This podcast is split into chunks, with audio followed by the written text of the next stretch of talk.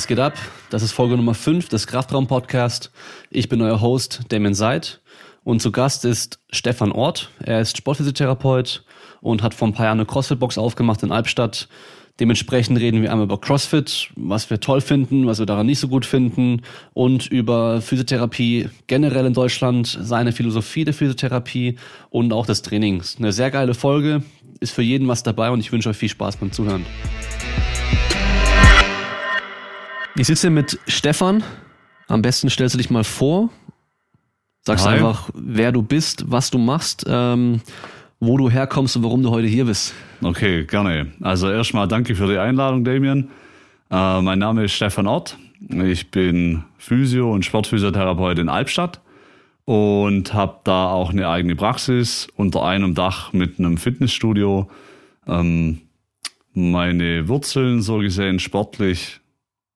Ich habe relativ früh angefangen mit Judo, habe dann 15 Jahre Judo betrieben und bin nach mehreren Jahren Judo dann auch in andere Kampfsportarten mit reingerutscht, so Jiu-Jitsu, dann Selbstverteidigung und noch ein paar andere Geschichten. Und ja, in meiner Physiotherapie-Ausbildung habe ich dann Laszlo kennengelernt äh, und wir haben dann irgendwann beschlossen, mal zusammen in die Halle zu gehen zum Training. Äh, er hat dann irgendwann einen Mark mitgebracht. Mit dem Mark habe ich dann zwei Jahre später, 2012, CrossFit Albstadt aufgemacht. Wir haben den Level 1 Coach in Nürnberg gemacht damals und so hat dann die CrossFit-Geschichte damals angefangen.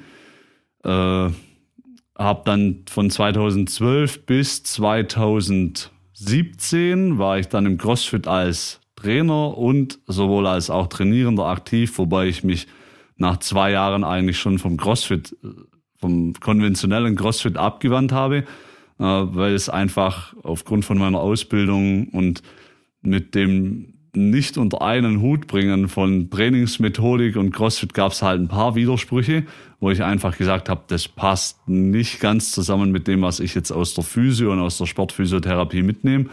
Und abgesehen von dem, dass die Hände immer Schrott waren, was für ein Physio jetzt nicht das optimale Arbeitsumfeld darstellt, ähm, habe ich mich dann irgendwann so mehr zum Powerlifting und zum Kraftsport hinbewegt, wo ich auch heute noch stehe.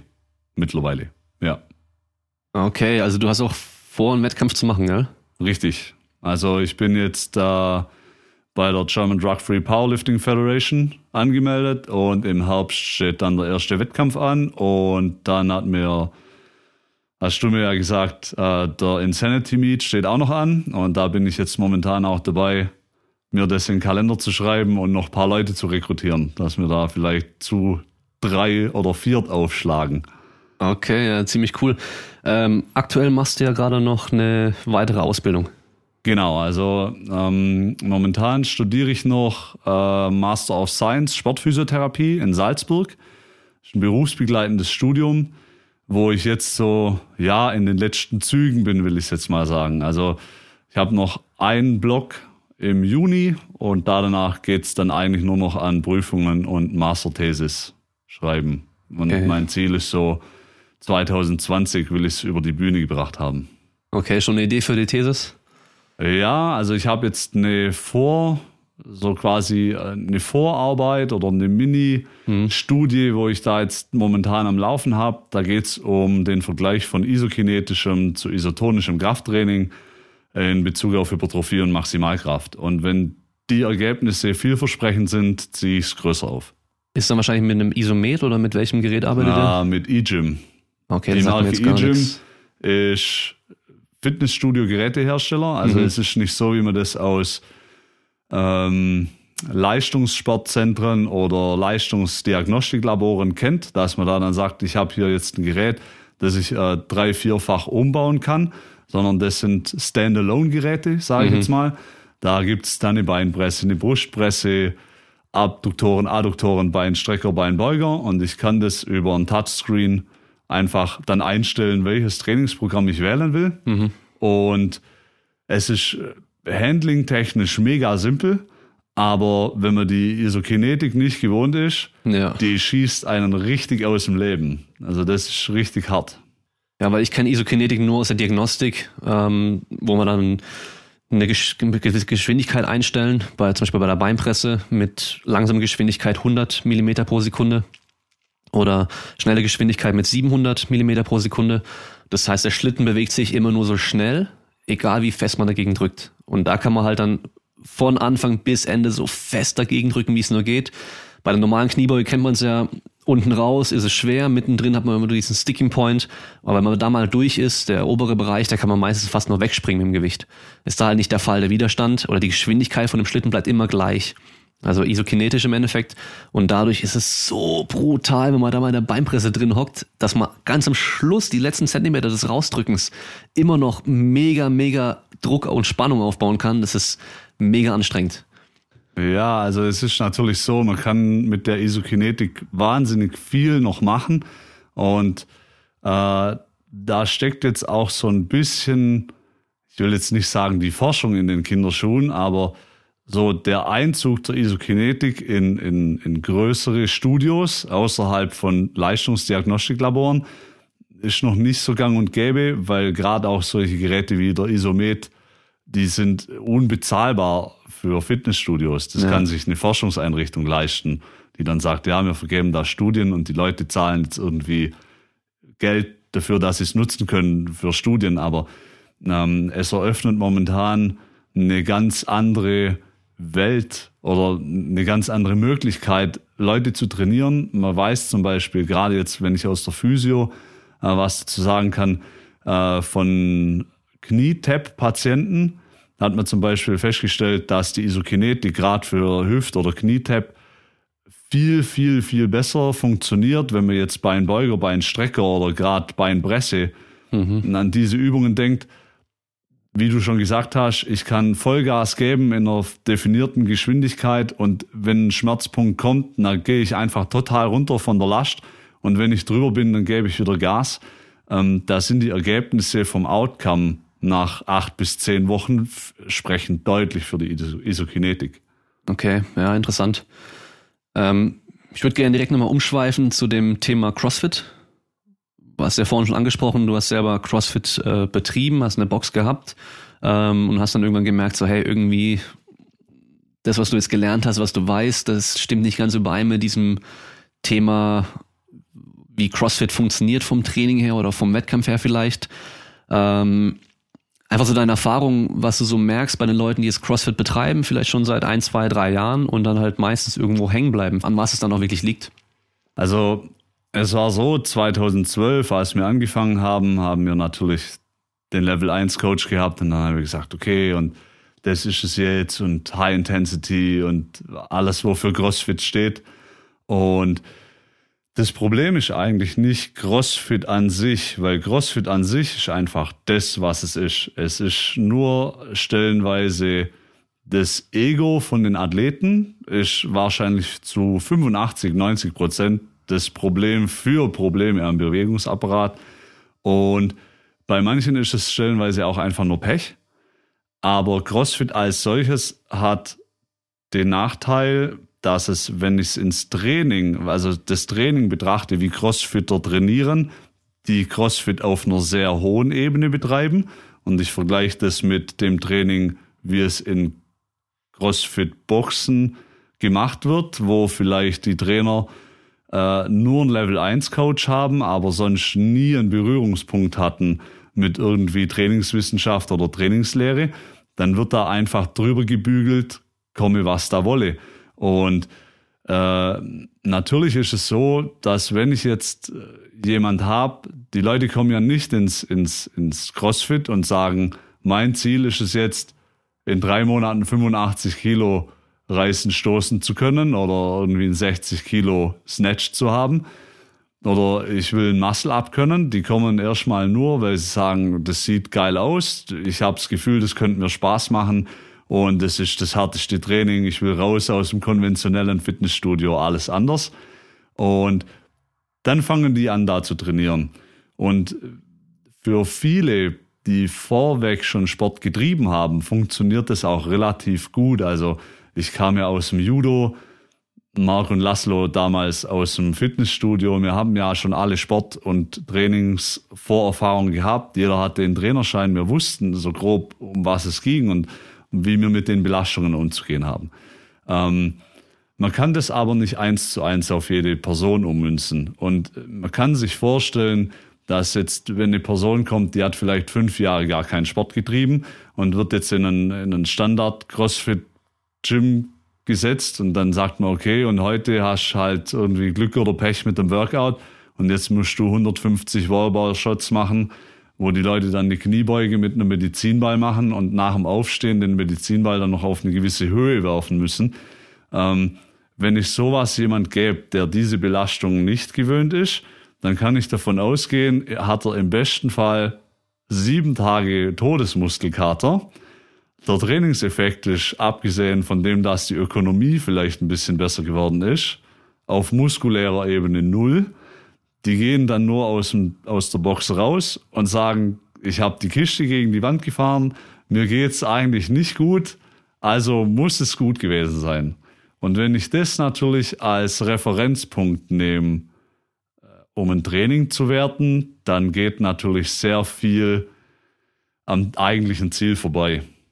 Und das führt natürlich auf kurz- oder langfristige Sicht dazu, dass wir im CrossFit Überlastungsprobleme kriegen, die auch häufig auftreten. Es gibt sogar eine Studie, die wurde, glaube ich, in Holland oder Schweden durchgeführt. Die haben sich mal angeguckt, was sind so die, äh, die häufigsten Verletzungsparametern Parameter oder die häufigsten Verletzungsarten im CrossFit.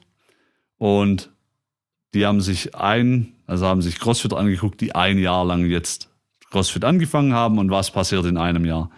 Und 50 Prozent, also von allen, von allen, die sich jetzt verletzt haben, also nicht 50 Prozent von allen, die anfangen, verletzen sich, aber von allen, die sich irgendwie verletzt haben oder die Überlastungsschäden oder Schmerzen hatten, waren über 50 Prozent Schulter. Dann kam als nächstes Knie und dann der untere Rücken. Und es liegt halt ganz häufig daran, wenn ich jetzt zum Beispiel gerade an Kniebeugen denke, jetzt bringe ich jemanden die Kniebeuge bei und sagen wir mal, der ist noch in der Lage, einen Bauch und einen Rücken so festzumachen, dass das für sich gesehen für eine Einzelwiederholung oder sogar für fünf Wiederholungen wirklich sauber aussieht. Und jetzt gebe ich ihm ein Workout, da muss der 100 Stück davon machen. Da bricht natürlich zuerst mal die stabilisierende Muskulatur ein, bevor die bewegende einbricht.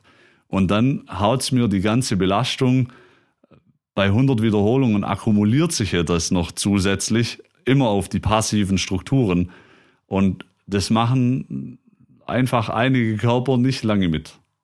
Dann habe ich halt ein Problem. Und das ist so, das Ego von den Leuten ist langfristig gesehen da wahrscheinlich das, das größte Manko. Also es ist nicht mal der Trainer oder das Programming oder es ist das, das Problem, herzugehen und zu sagen, hey, und an der Stelle ist jetzt für mich Schluss, weil es äh, nimmt jetzt eine Form an, an der kann ich es nicht mehr kontrollieren oder ich habe schon einen Schmerz und jetzt sollte ich aufhören zu trainieren.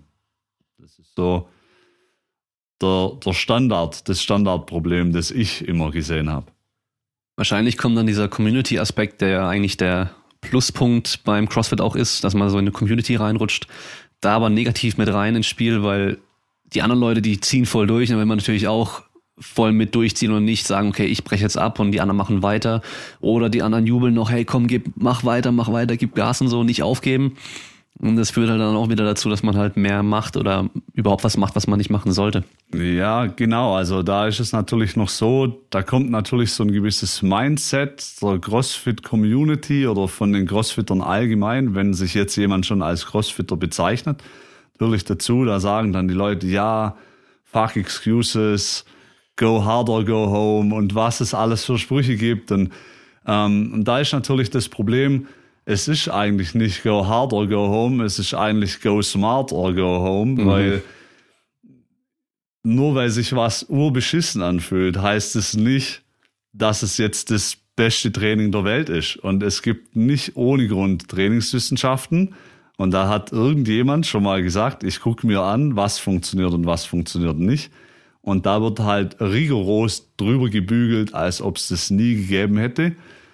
Ähm, Und dann ist es natürlich, wie du sagst, dieser, dieser Community-Aspekt, dass die Leute sagen, ja, alle ziehen durch, ich ziehe auch durch. Und wenn ich nachher im Auto irgendwie einen Heulkrampf kriege, dann scheißegal, ich ziehe trotzdem durch. Und was ich sehr, was ich CrossFit sehr zugute halten muss, wo ich manchmal im Studio, das fehlt mir manchmal im Studio, wenn ich jemand habe, der wenig Berührung hat mit Kraftsport oder vielleicht sogar gar keinen, dann sind Intensitäten oder das Gefühl, wie Intensitäten zu sein haben, manchmal sehr schwer nachvollziehbar.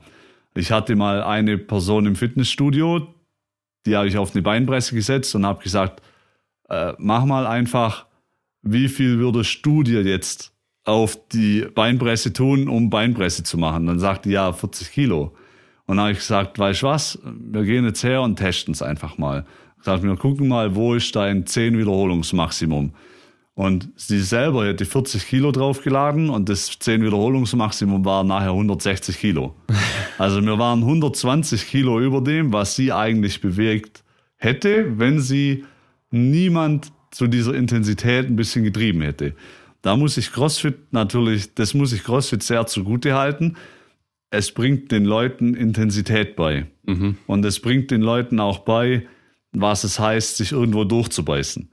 Auf der anderen Seite ist das natürlich jetzt wieder ein zweischneidiges Schwert, weil es ist immer ein Unterschied, beiße ich mich klug irgendwo durch oder sage ich vielleicht, ich beiß mich da durch, komme was da wolle. Weil es ist einfach nicht so, dass egal dieses Motto, ich muss es nur hart genug versuchen und dann werde ich es erreichen, das funktioniert einfach nicht. In der Realität ist es so, slow and steady wins the race. Mhm. Und ich muss einfach konsistent, auch wenn ich ganz, ganz kleine Schritte gehe, muss ich einfach weitermachen, aber in einem Rahmen, der mich nicht zerstört. Das ist eigentlich das Wichtige sehe immer mehr, dass es mittlerweile diese Anfängerkurse gibt, die dann Pflicht auch sind, dass man irgendwie sechs Wochen diesen Anfängerkurs machen muss, dass man die Grundlagen beigebracht bekommt, bevor man in das normale Programming oder Training mit einsteigen kann. Ich denke mal, das ist eine gute Idee, aber wenn ich mir die Gewichtheber anschaue, olympische Gewichtheber, die selbst die Besten der Welt, selbst die machen noch Techniktraining. Die, die sind nie fertig mit der Technik, die machen immer weiter, tun immer weiter verbessern. Und dass man halt dann denkt, dass man nach sechs Wochen irgendwie olympisches Gewichtheben, Training und Kniebeugen und äh, Handstand und was weiß ich was den Leuten dann irgendwie Gewicht draufpacken kann und dann auch noch auf, auf Wiederholung viel machen kann, dass, wo noch viel Ermüdung mit reinkommt. Durch die Ermüdung nicht nur die stabilisierende Muskulatur wird ja schwächer und äh, kann dann weniger arbeiten, sondern auch die Koordination wird ja schlechter bei Ermüdung. Ja. Ähm, da reicht es halt nicht das Prinzip könnte man ja an sich ganz gut machen mit einfachen Übungen, wo man nicht so viel falsch machen kann und nicht mit externen Lasten noch und so weiter. Und dann hat man ein ganzes Jahr lang vielleicht anfangs erst einmal Techniktraining machen, dann sein CrossFit-Workout mit einfachen Übungen zum Beispiel und dann erst nach und nach dann anfangen und halt nicht gleich. Ich kenne diese Horror-Stories, wo dann irgendwie die Hausfrau, die noch nie im Leben Sport gemacht hat, die jetzt irgendwie abnehmen möchte und 20 Kilo zu viel hat dass die muss äh, 100 Boxjumps in ihrem Training machen, Seilspringen, irgendwelche Thrusters und keine Ahnung was und die nach dem 50. Sprung von der Box runter reißt die Achillessehne. Ja, und das ist halt auch noch nicht mal so selten.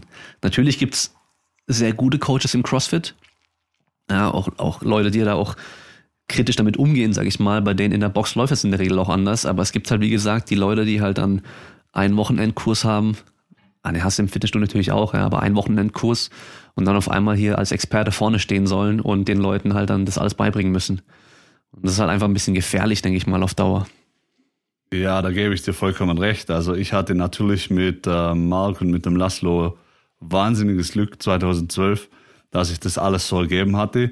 Ich muss auch ganz ehrlich sagen, wir hatten diese Anfängerkurse von Anfang an mit drin. Mhm. Also bei uns ist niemand in eine, in eine ganz normale Class gekommen, ohne dass der nicht vorher ein Beginner oder sogar zwei oder drei Beginner-Classes hatte, wo dem wirklich alles erklärt wurde mit PVC-Stange, mit Besenstiel, wie muss ich's machen. Ähm, auffälligerweise äh, ist es sogar so, dass ganz häufig nicht mal die Reihe, die total blutigen Anfänger diejenigen sind, die oft solche Überlastungsprobleme kriegen, sondern häufig auch Leute, die das schon auf Competition-Niveau machen und schon Jahre dabei sind. Also es gibt natürlich diese zwei Sparten. Ich komme schon in den Sport, habe vorher nichts gemacht und jetzt fange ich irgendwann an. Da war es bei uns immer so, wir haben die relativ langsam rangeführt, die haben dann, wir haben die Workouts total runtergescaled, dass wir Verletzungen oder Überlastungen sehr minimieren. Die sind dann trotzdem mit Muskelkater rausgegangen.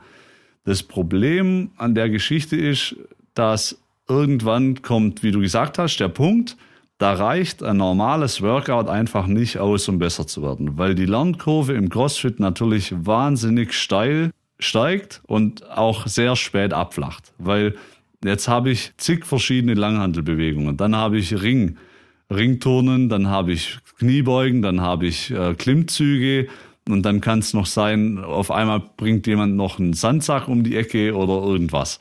Und Rudern, Assault Bike, schlag mich tot. Also es, die ersten zwei Jahre ist wirklich ein permanentes Lernen und eine permanente Verbesserung da. So. Und irgendwann kommt der Punkt, an dem stellen die Leute dann fest, jetzt komme ich nicht weiter, weil jetzt reicht ein normales Workout nicht mehr aus. Und wenn ich jetzt als Beispiel nehme, jemand hat eine nicht sehr gute Schultermobilität oder hat einfach in der, in der Flexion in der Schulter erreicht er keine 180 Grad, vielleicht nicht mal 170. Oder die Brustwirbelsäule ist einfach nicht mobil genug, aber der will immer einen höheren Snatch. Also versucht er nach dem Motto, viel hilft viel, ich packe einfach immer mehr drauf und irgendwann wird es schon gehen. Das Problem ist dann, da habe ich Ausweichbewegungen, ich sitze unten nicht richtig in der Technik drin, mir schiebt die ganze Belastung auf Strukturen, wo sie eigentlich nicht hingehört. Und die hätten eigentlich die Möglichkeit, sich in einem Open Gym oder in separaten Classes Mobility Class zu besuchen und zu sagen, ich arbeite nur an der Aufrichtung der Brustwirbelsäule oder ich arbeite nur aktiv an meiner Verbesserung der Schultermobilität. Das wird allerdings nicht gemacht, aus wahrscheinlich Ego-Gründen, weil ganz häufig manche Sachen kannst du nicht von heute auf morgen korrigieren. Das muss man einfach sagen. Manche Sachen brauchen ihre Zeit. Und gesetzten Fall, ich habe jetzt jemand, der hat sich schon ein Bewegungsmuster angeeignet über, eine, über einen längeren Zeitraum, aber dieses Bewegungsmuster ist jetzt nicht optimal. Das fällt den Coaches auf und die Coaches sprechen das auch an und sagen, hey, mach das im Training bitte so und so. Oder achte darauf, dass du das so und so machst. Und wenn das nicht der Fall ist, dann lässt einfach das Gewicht weg bis zu einem Gewicht, das du richtig bewegen kannst. Ähm, das wird sehr häufig äh, dann nicht gemacht, was so weit schon geführt hat, dass wir wirklich den Leuten verboten haben, bestimmte Gewichte zu nehmen, weil wir einfach gesagt haben, bis hierher und anders sieht es halt einfach kacke aus, lass es bleiben. Ähm, aber es wird nichts an der Lösung dieses Problems getan. Da wird halt einfach weiter trainiert, als ob nichts gewesen wäre. Und anstatt, dass die dann hergehen und sagen, hey, Moment, da stimmt irgendwas nicht und man sagt mir, dass da was nicht stimmt, wird weiter gebasht und weiter Gas gegeben und irgendwann ist dann die Situation da, dann geht's dann los, jetzt tut mir meine Schulter weh. Oder jetzt kann ich nachts nicht mehr auf dem Arm liegen. Oder mein Knie tut die ganze Zeit weh. Oder immer, wenn ich die Übung mache oder ich brauche 100 Jahre zum Aufwärmen und wenn ich nicht X, Y, Z vorm Training gemacht habe, dann komme ich überhaupt nicht mehr in die Bewegung rein. Ähm, natürlich kann ich das nachvollziehen, wenn jemand sagt, ich will das unbedingt und das ist mein Ziel. Aber was ich dann nicht nachvollziehen kann, ist zu sagen, okay, was ist notwendig? Dann sagt man den Leuten noch, was ist notwendig, aber sie tun im Prinzip genau das Gegenteil.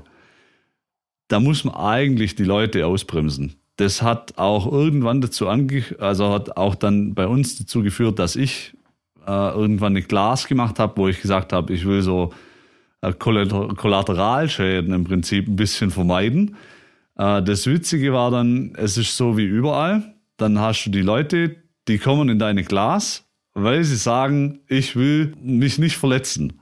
Und das sind dann die, die sich meistens sowieso nie verletzt hätten, weil die genau immer daran arbeiten, woran sie arbeiten müssen.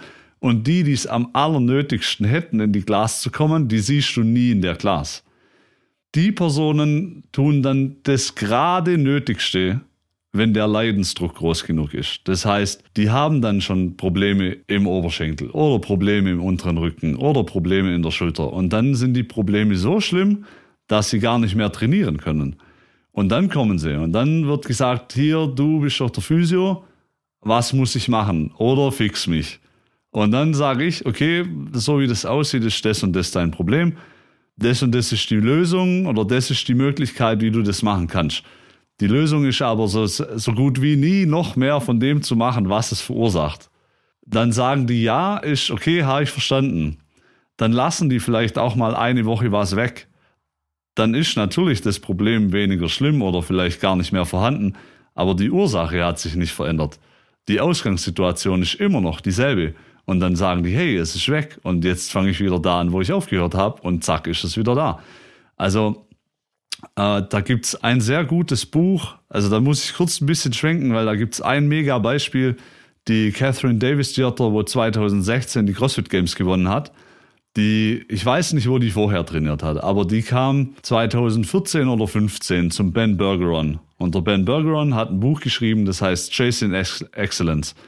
Und in dem Buch beschreibt Ben Bergeron, er hat sie gecoacht und die haben fast ein Jahr lang nur darauf verwendet, Catherine Davis Theater einen richtigen Squat beizubringen. Also die, die war schon an, an der Spitze dieses Sports und hat schon im Prinzip bei den CrossFit Games mitgemacht und konnte nicht richtig squatten.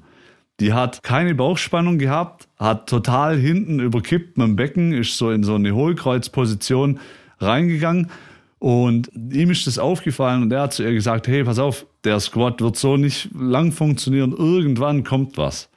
Und dann haben die ein Jahr lang nichts anderes gemacht, wie diesen Squat trainiert, bis dieser Squat saß. Natürlich haben die auch andere Sachen gemacht, aber im Prinzip hat die sich ein Jahr lang rausgenommen. Die hat ein Jahr lang gesagt, okay, ich gehe nicht zu den Games, ich gehe auf gar keine Wettkämpfe, ich fix nur meine Probleme und Sie hat im Prinzip das langfristige Ziel im Auge gehabt. Und was ist passiert? Sie hat dann zwei Jahre hintereinander die CrossFit Games gewonnen. Und es ist oft der Wille nach schnellem Erfolg. Ich will das jetzt oder am besten gestern schon haben. Aber ich bin nicht bereit dazu, irgendwie Zeit in Anspruch zu nehmen. Da kam nochmal die Post äh, zum optimalen Zeitpunkt. Wir machen einfach weiter. Genau, also wir waren beim Punkt, äh, dass da einfach, da sind die Leute nicht bereit, Zeit in Anspruch zu nehmen, die notwendig wäre, um sie vielleicht den entsprechenden Punkt weiterzubringen. Und äh, traurigerweise führt es irgendwann zu nicht reversiblen Schäden. Also es ist so, natürlich kann man jetzt immer sagen, ich bin der Meinung, dass ein Körper unendlich viele Regenerationsmöglichkeiten hat. Aber wenn ich natürlich ein, ein System zwei Jahre überlaste, dann werde ich das in zwei Monaten nicht wieder so hinkriegen, dass das nachher tiptop optimal ist. Und ich kann auch nachvollziehen, dass sich manche Leute mit dem Ego an gewisse Kraftwerte koppeln. Dass man dann sagt, ich bin in einem Studio und ich habe einen schwersten Clean Jerk. Oder ich bin in einem Studio und ich habe den größten Deadlift. Oder ich habe die schnellste Zeit bei Fran. Und natürlich die Community-Geschichte ist auf der einen Seite so, dass es pusht die Leute, aber es bringt die Leute vielleicht auch in ein System rein, wo die sagen, jetzt kann ich hier keine Schwäche zeigen. Mhm. Und jetzt hat jemand einen schwersten Clean und auf einmal beschäftigt sich die Person ein halbes Jahr lang fast die keine Langhantel mehr an, sondern beschäftigt sich nur noch mit irgendwelchen äh, Mobility-Geschichten oder sagt, ich mache jetzt irgendwie eine Reha und trainiere mit einem mit einem Gummizug oder mit irgendwas. Ähm, ein sehr gutes Beispiel für recht häufige Schulterbeschwerden ist zum Beispiel, die Leute können nahezu überhaupt nicht ein Latt verwenden für Klimmzüge, oder für, für Überkopfstabilität. Egal, ob das jetzt ein Clean, ein Shoulder Press oder sonstiges ist. Ähm, was ja auch ganz gern gemacht wird, sind solche Sachen, äh, Overhead Walking Lunges mit XY Gewicht, einseitig, beidseitig, schlag mich tot. Im Prinzip ist da das Problem, habe ich kein Gefühl für ein Lat oder bin ich nicht in der Lage, ein Lat anzusteuern. Na, wird irgendjemand diese Aufgabe übernehmen und das ist dann häufig der Trapezius und was macht er? der Trapezius übernimmt die Aufgabe, weil mein Körper versteht nichts von Muskulatur, der versteht nur was von Bewegung. Jetzt geht er hin und macht's. Und es kann sogar sein, dadurch wächst mein Trapezius, der hypertrophiert. Lustigerweise ist es dann so, dass da, wo der Trapezius sehr stark hypertrophiert, im Gegensatz zur anderen Seite, die Leute dann immer genau da Nacken- oder Schulterbeschwerden haben. Und ich versuche das dann immer so zu erklären, ähm, stell dir vor, du arbeitest in einem Büro mit fünf Leuten. Drei werden krank und zwei müssen alles machen. Das schaffen die eine Zeit, aber irgendwann kollabieren die. Das hat nichts damit zu tun, dass die per se zu schwach sind, sondern einfach, dass der Workload gar nicht bewältigt werden kann. Und jetzt herzugehen und zu sagen, okay, und jetzt fange ich mit dem Klimmzug oder mit der Überkopfstabilität wieder fast bei Null an, oder nicht bei Null, aber auf eine andere Art und Weise, und muss mein bisheriges Bewegungsverhalten umlernen und neue Bewegungen mir aneignen, kann natürlich sehr nervig oder zermürbend sein, wenn ich eigentlich gewohnt bin, hier die totale Kanone zu sein. Ja, vor allem die, ich kenne das natürlich auch, ähm, dann macht man die Übung mal ein bisschen anders, bringt es denen richtig bei und auf einmal müssen die das Gewicht drastisch reduzieren ja, oder halt generell viel einfacher machen und das dann echt so, boah, da fühlt man sich auch scheiße einfach nur, wenn man denkt so, hey, normalerweise nehme ich so und so viel Gewicht und jetzt mache ich die Hälfte und es fühlt sich übelst schwer an und das wollen viele auch nicht eingestehen dann. Und dann gehen sie halt lieber wieder dahin, ich mache wieder viel Gewicht drauf. Das kenne ich von mir persönlich auch. Ich habe genug Verletzungen gehabt und konnte dann monatelang gar keine Kniebeugen zum Beispiel machen und fange dann mit dem Training wieder an und auf einmal sind die Lasten voll niedrig und man denkt halt, hey, ich habe sonst auch mit, mit 150 Kilo die Wiederholung gemacht. Das macht man dann einfach wieder wegen dem Ego und kurz oder lang wieder verletzt, genau das gleiche wieder. Also ich kenne das aus meiner eigenen äh, Story, sag ich mal, äh, sportliche Laufbahn. Ich habe zwei, drei, vier Monate, wo es rasant bergauf geht, die Kraft steigt nach oben, schießt nach oben, alles läuft gut und irgendwann geht's nicht mehr. Habe irgendeine Verletzung, wieder eine Verschleißerscheinung gehabt, Überlastungserscheinung, musste dann komplett Pause machen und dann macht man die Sachen, die man machen sollte, die einem dann helfen, wieder gesund zu werden und auch wieder fit zu werden. Und wenn man dann fit ist, hört man auf damit. Das hat André im letzten Podcast auch erst gesagt, ja. Dann, dann macht er das und dann hört er wieder mit auf, obwohl er weiß, eigentlich ist es die Grundlage. Und die Kleinigkeiten, die, die Sachen, die einen anfangs besser gemacht haben und oder generell auch, auch ähm, nach einer Verletzung wieder besser gemacht haben, die sollte man nicht aufhören zu machen. Ja, weil sonst hat man das gleiche Problem wieder irgendwann. In einem anderen Maß vielleicht. Ja, und langfristig kann man sich halt komplett am Arsch machen. Ja. Und ich kenne es dann auch aus dem Leistungssport, da sind dann generell würde ich mal ganz grob unterscheiden zwischen zwei Arten von Sportlern. Also speziell im Leistungssport einmal die, denen sagt man, was sie machen sollen, sie machen es einfach. Fertig. Die fragen teilweise nicht mal nach und die machen wirklich alles so, wie es sein sollte. Die verletzen sich zwar auch, das passiert manchmal, ja, aber das sind die, die dann auch wieder zurückkommen können. Und dann hat man die anderen Leute, die wollen immer mehr. Und die fragen immer, hey, was kann ich jetzt noch machen? Die haben schon zwei Einheiten am Tag gemacht, die fragen, was kann ich noch machen? Was kann ich hier noch machen? Ich brauche das und das noch. Ich glaube, ich muss hier noch was trainieren und da und da und da. Und die machen immer mehr, immer mehr, immer mehr. Und die haben langfristig immer Überlastungserscheinungen. Und es sind dann die, die dann zwar vielleicht mega Talent haben und auch so viel erreichen könnten, aber das eigene Ego, der eigene Wille ist zu groß, um mal einen Schritt zurück zu machen, einfach mal zu sagen, hey, ich brauche jetzt mal ein bisschen Ruhe oder ich brauche mal ein bisschen weniger Training und dann geht's wieder weiter. Und die übertreiben es einfach. Da gebe ich dir total recht. Also das, äh, das zieht sich auch durch alle Schichten. Also man kann jetzt gar nicht sagen, dass das nur pauschal die Anfänger oder Sportneulinge sind, sondern das sind unter Umständen auch Leute, die schon bei der Olympia, bei Olympia gestartet sind und so weiter und so weiter. Und wie du gesagt hast, manche Verletzungen ziehen die ewig mit sich rum. Und häufig wird dann auch so ein, äh, äh, wird versucht, das irgendwie schnell, schnell zu therapieren oder schnell, schnell irgendwie hinzubiegen. Aber das funktioniert einfach nicht. Das ist nicht so, dass ich sage, oh, beim Auto ist das Teil kaputt, jetzt baue ich ein neues ein und nachher hält's wieder. Also ich hatte das Beispiel, kam jemand zu mir und hat gesagt, hier Schulterproblem. Aber relativ häufig, also nicht nur einmal. Und ich habe es mir immer wieder angeguckt und irgendwann habe ich gesagt, also da muss man schon länger irgendwie dran arbeiten.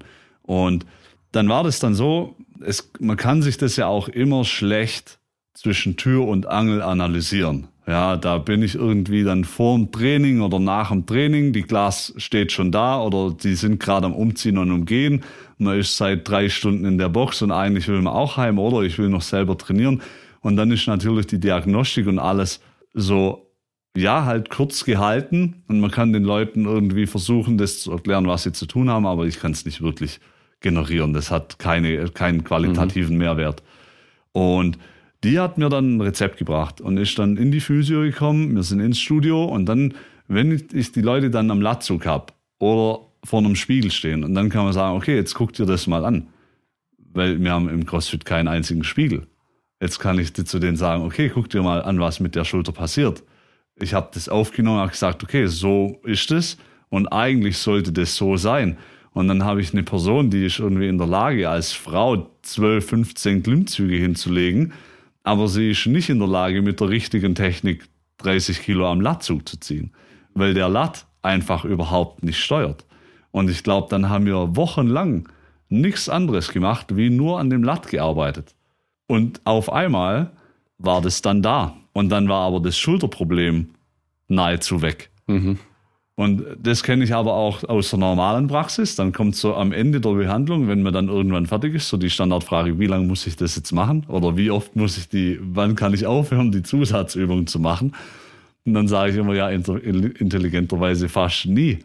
Also ich würde, du musst es nicht in dem Rahmen oder in dem Umfang machen, aber du kannst es nicht total schleifen lassen und sagen, jetzt ist die Schulter gut und jetzt lasse ich es für immer wieder bleiben.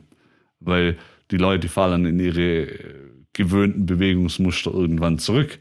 Es dauert sehr, sehr lange, an Bewegungsmuster umzulernen, wenn ich es mal falsch gelernt habe. Da bin ich mit sechs Wochen gar nirgends.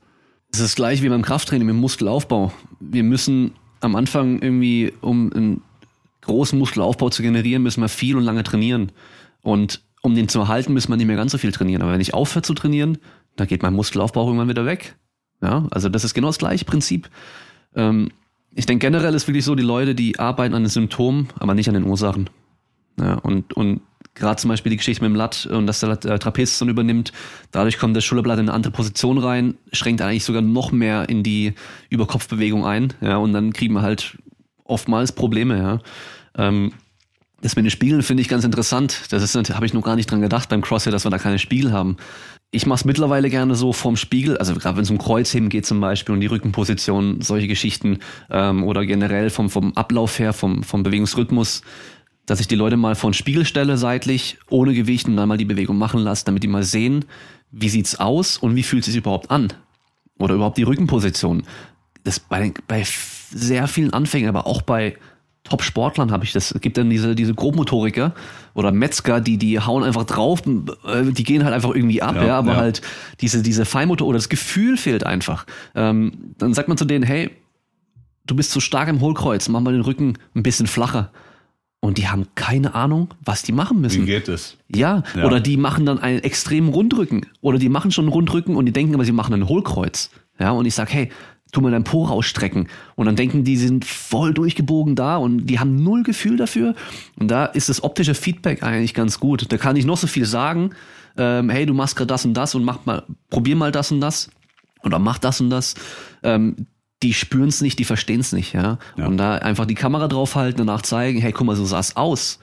Im Krafttraining genauso. Ähm, die denken, die Wiederholung waren mega schwer mach mal ein Video, zeigst denen und es sieht super easy aus und denken sie, ja, okay, da geht vielleicht doch noch ein bisschen mehr. Ja, also das mit dem Spiegeln auf jeden Fall interessanter Punkt, da habe ich noch gar nicht dran gedacht. Also da gebe ich dir recht, deswegen ich nehme auch in der Praxis oder auch in der Therapie relativ viel auf, um das den Leuten einfach zu zeigen. Und da kommt natürlich noch eins dazu, wie du sagst, diese Selbstwahrnehmung im Training und was habe ich für ein Körpergefühl, das kann ich ja auch nicht voraussetzen. Also wenn jetzt jemand aus dem Turnen kommt oder aus, aus dem Sport, der sehr körperbetont ist, dann machen die wahnsinnig schnell Fortschritte. Manche Sportarten generieren aber sogar Probleme durch die Vorerfahrung im Sport. Wir haben zum Beispiel Leute da aus dem Turn, also da ist jetzt Turnen wieder so eine zweischneidige Geschichte oder Tanzen. Die sind von der Mobilität her super geil. Das Problem ist, die hängen natürlich im Turnen immer irgendwo im Hohlkreuz weil das ja so eine Standardbewegung äh, ist, immer das Hohlkreuz, immer diese Arch-Position. genauso Tänzer oder Tänzerinnen vor allem. Gut mobil, aber eigentlich halt nur in eine Richtung mobil und in die andere gar nicht. Und jetzt habe ich auf einmal Bewegungen, die würden das andere erfordern und die haben aber keine, keinen Lösungsweg beziehungsweise keine Bewegungserfahrung, die, sagen wir mal, einen richtigen Overhead Squat oder einen richtigen Squat überhaupt zulässt, da kippt sofort das Becken nach hinten weg, weil sie gewohnt sind, das zu machen. Und dann habe ich auf einmal keine Bauchspannung, dann lade ich mir alles vorne auf den Quadrizeps, ich habe keine Spannung auf den Ischios. Ja, gut, dass da irgendwann das Knie sagt, hey, ciao, das lässt sich nachvollziehen. Und witzigerweise ergeben sich dadurch solche, richtige, solche richtigen sportartspezifischen Optik-Pattern im CrossFit. Bei den Männern geht's eigentlich, weil die meistens nicht so die Mobility-Könige sind. Aber bei Frauen wahnsinnig riesige Quadrizepse an den Oberschenkeln, relativ häufig wenig glatt, viel Nacken, überdurchschnittlich dicken Bizeps, was ich jetzt nicht als negativ werte, mir gefällt das optisch sogar, aber von der Funktion her gesehen kann man das schon fast einordnen. Mhm. Also es gibt Bilder von, von CrossFit-Athleten, da machen die Klimmzüge und da neigen sich quasi vorne, wenn die die Stange schon unterm Kinn haben oder das Kinn ist über der Stange, dann zieht es denen die Schultern nach vorne rein. Das heißt, die verlagern schon auf den Brustmuskel, um die letzten Zentimeter mhm. rauszuholen. Ja, dann weiß ich ja, dass da auf keinen Fall der Lat aktiv sein kann. Und dementsprechend haben sie dann auch Schwierigkeiten. Und das ist dann das Schwierige. Und das führt zu Problemen, weil ich habe mal, äh, zu irgendjemandem habe ich mal gesagt, ich habe noch nie so viele Leute weinen sehen wie im CrossFit. Und ich komme aus dem Kampfsport, aber so viel Tränen in fünf Jahren Cross, so viel Tränen, so viel Tränen in fünf Jahren Training gab es nirgends. Und es ist ein emotionaler Sport, keine Frage. Aber ob es das sein muss, ist die andere Frage. Ja, gut, ich denke, beim CrossFit ist nochmal so ein, was ganz Spezielles. Die Leute, die, die machen dann nicht CrossFit, sondern CrossFit ist einfach mal Teil des Lebens, identifizieren sich damit auch. Ja. Und das, ich glaube, ja, die, die, Typen, die halt ein bisschen kicken gehen, Fußball spielen, die, die, die sehen sich jetzt nicht als Fußballer zum Beispiel und die, die, denen liegt da so viel daran, sondern beim CrossFit ist schon, ich glaube, viele, die, die suchen da auch viel mehr. Also als rein diesen Sport oder diese körperliche Ertüchtigung, ja. Ähm, wo ich immer kritisch bin, ist, wenn man Sportarten hat, das haben wir beim Powerlifting natürlich auch, aber in einem nicht ganz so ähm, großem Maße, ähm, dass man sagt, okay, eine Bewegung ist erst gültig, wenn man bestimmtes, äh, eine bestimmte Position zum Beispiel erreicht hat. Ja? Also gerade beim CrossFit mit äh, Klimmzügen Kinn über die Stange, da ist halt die Regel ist so. Wenn ich jetzt im, im Alltag, im Training mit jemandem Klimmzüge mache, für mich ist kein Kriterium, dass die, dass das Kinn über die Stange kommt. Weil die meisten, die kommen gar nicht so hoch. Sauber. Ja, wenn es dann darum geht, mit einer Retraktion und Depression der Schulterblätter sich hochzuziehen, ist einfach irgendwann Stopp. Bei mir persönlich auch, mit den langen Armen, ist halt irgendwo auf Nasen- oder Mundhöhe dann Stopp. Ja, wenn ich höher kommen will, muss ich mein Kinn erstmal hochschieben und ich kipp die Schulterblätter nach vorne, mache diese Innenrotation, um diese letzten Zentimeter mich noch hochzuziehen. Das ist für mich aber dann keine saubere Bewegung mehr, weil dann die Schulterblätter eben voll nach vorne kippen und ich dann nicht mehr damit arbeite, wo ich arbeiten möchte eigentlich. Ja, also da im Training gucke ich da schon ganz, ganz kritisch drauf, wie wird die Bewegung ausgeführt, weil auch am Latzug oder beim Kabelrudern, beim Kabelrudern sieht man es extrem. Die ganzen Typen. Generell ist es so, was man gut kann, macht man gerne und viel. Was man nicht gut kann, macht man am liebsten gar nicht. Meistens sind die Sachen, die man nicht gern macht, die, die man braucht. Ja, also die, die unbeweglich sind, die dehnen sich nicht gerne. Und dann habe ich die Mädels, die können eh schon Spagat, ohne sich je gedehnt zu haben. Und dann wollen sie Yoga machen, ja. weil das können sie gut. Ja, und im Fitnessstudio das war letztes Mal, hat, hat das perfekt gepasst und auch perfekt funktioniert. Und zwar, ich war mit einer Athletin am Trainieren und dann kommt ein Typ reingelaufen mit einem äh, mit einem ärmellosen äh, Shirt und ähm, Schultern hingen extrem weit vorne, ja, voll den Buckel gehabt im oberen Rücken, auch eine Wampe gehabt, aber halt so Brust und Schultern und Nacken und Arme halt voll trainiert so.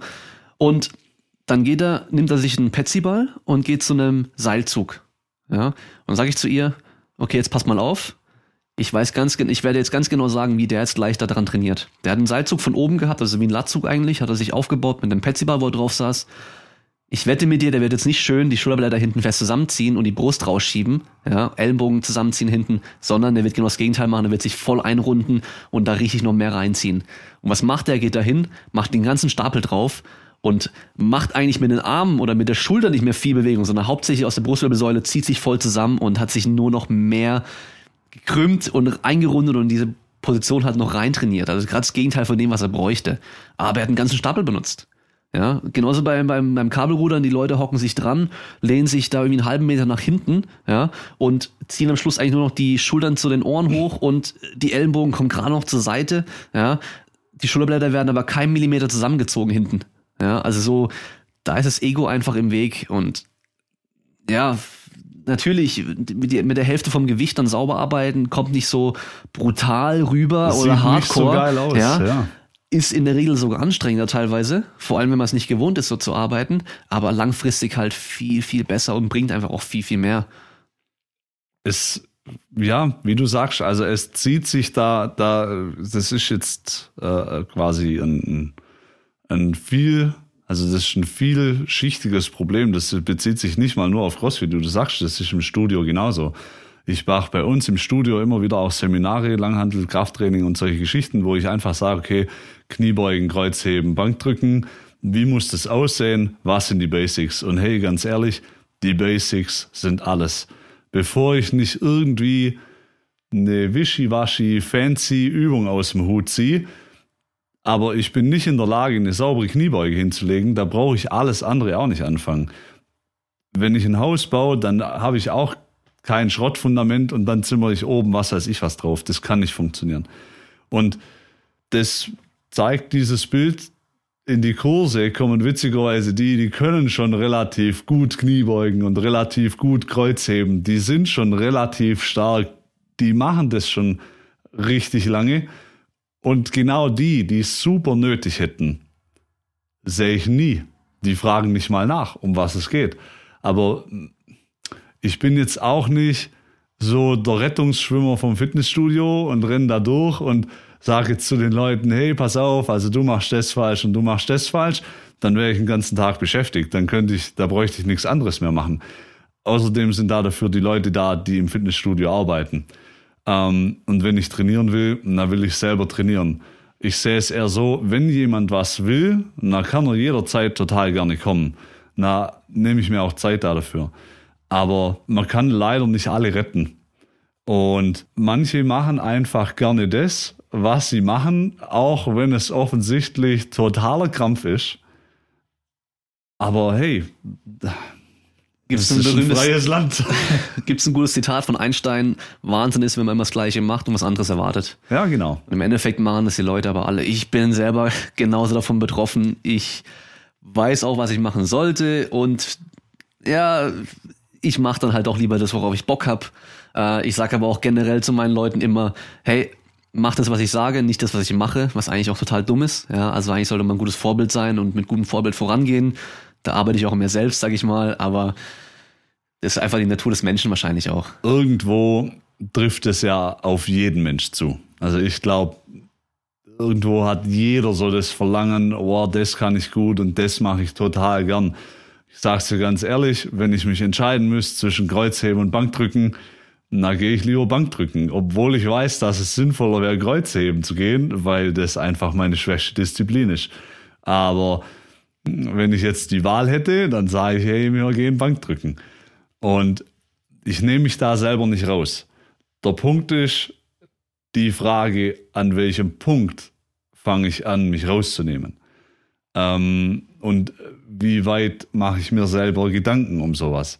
Ich hatte jemand Achillessehne entzündet, auch aus dem CrossFit, und äh, da ging es irgendwie, der wollte ums Verrecken Double anders können.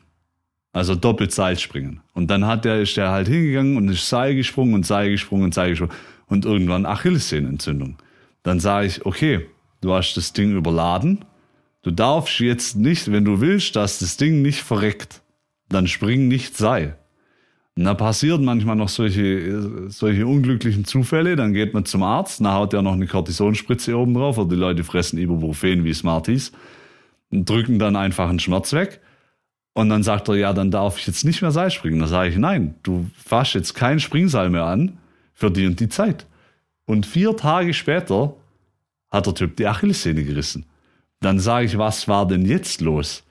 Dann sagt einer von den Coaches, ja, der hat Boxjumps gemacht. Und dann sage ich, ja, wie kann man denn auf die Idee kommen? Ich habe gesagt, der soll nicht springen. Ja, er hat gesagt, er darf nicht Seil springen.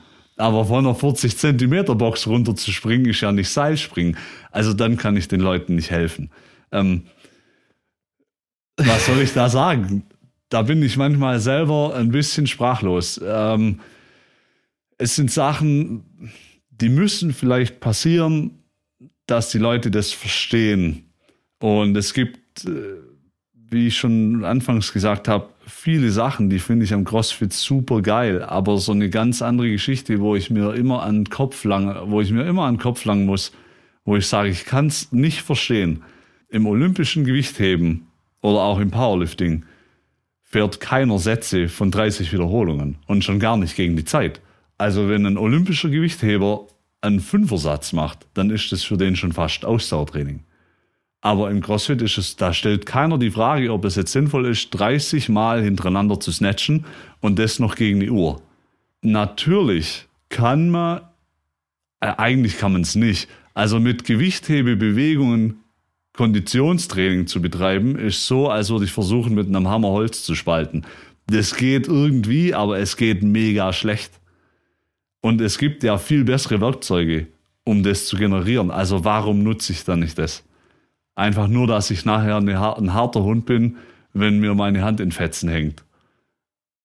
Ja, ich denke, da haben viele einfach auch das äh, falsche Bild überhaupt vom, vom, vom Training der Crossfitter. Ja, also die, die ganzen Top-Crossfitter, die gehen jetzt nicht hin, äh, das ganze Jahr über und machen halt irgendwie drei, vier, fünf Watts am Tag, sondern die haben dann eine Phase, da arbeiten sie an der Kraft, haben sie eine Phase, da arbeiten sie an Technik oder am, am Turnen oder an sonstigen Geschichten und ähm, erhalten dann die anderen Disziplinen einfach nur, ja, oder die anderen Fähigkeiten. Also so wie jeder andere Leistungssportler das auch macht, sonst würde es auch nicht funktionieren. Weil generell für spezifische Anpassung brauchen wir spezifische Belastung. Also wir können nicht erwarten, wenn wir einfach irgendwas machen.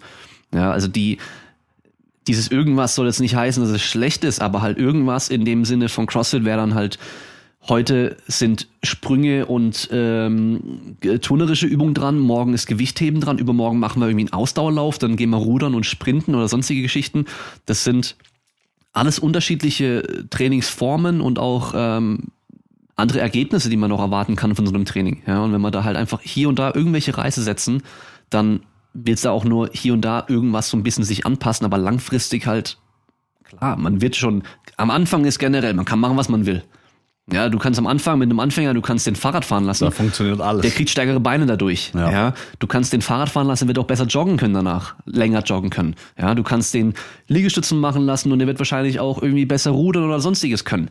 Ja, der wird überall dann durch stärker werden. Aber sobald man diese, diesen Bereich mal überschritten hat, diese Grenze von diesem generelle Anpassung, nenne ich es mal, ab dann muss man halt speziell das trainieren, wo man auch besser sein möchte. Und wenn man dann halt im CrossFit gut Gewicht heben können will, dann muss man halt auch mal speziell nur Gewicht heben vielleicht trainieren und macht dann vielleicht ein, zwei Mal die Woche irgendwie nur ein bisschen Ausdauergeschichten, um es zu erhalten. Alles, was schon mal da war, kommt ja eh schnell wieder zurück. Generell aus meiner Erfahrung, die Ausdaueranpassungen sind eh gerade am Anfang in dem, in dem, auf dem Level so schnell. Ja. Da wird jede Einheit besser. Genau. Ja, also von daher diese technischen Komponenten und diese strukturellen Anpassungen, also wirklich Muskelaufbau und sowas, das dauert viel, viel länger. Und, und da braucht man halt dann auch viel mehr Zeit dafür, in die man investieren müsste, um da was zu erreichen. Genau, dieses, diese Programmierung und das Periodisieren von, von Training ist das, wo die, es wird bei CrossFit Albstadt auch gemacht. Wir haben Athleten, die gehen auf Wettkämpfe und die haben eigene Trainingspläne. Witzigerweise beinhalten diese Trainingspläne über drei Viertel der Dauer nahezu keine wirklichen Workouts, wo alles durcheinander geworfen wird, sondern die haben dann einen Gewichthebezyklus, dann haben die äh, einen Bodyweight-Zyklus, dann haben die einen Ausdauerzyklus, wo immer ein Aspekt total im Vordergrund steht und das andere so ein bisschen nebenher läuft als Erhaltungstraining. Und Klar, man kann sich das ja auch in jeder anderen Sportart angucken. Also ein Marathonläufer läuft ja auch nicht immer nur 42 Kilometer, weil er sagt, das ist nachher das, was ich im Wettkampf mache.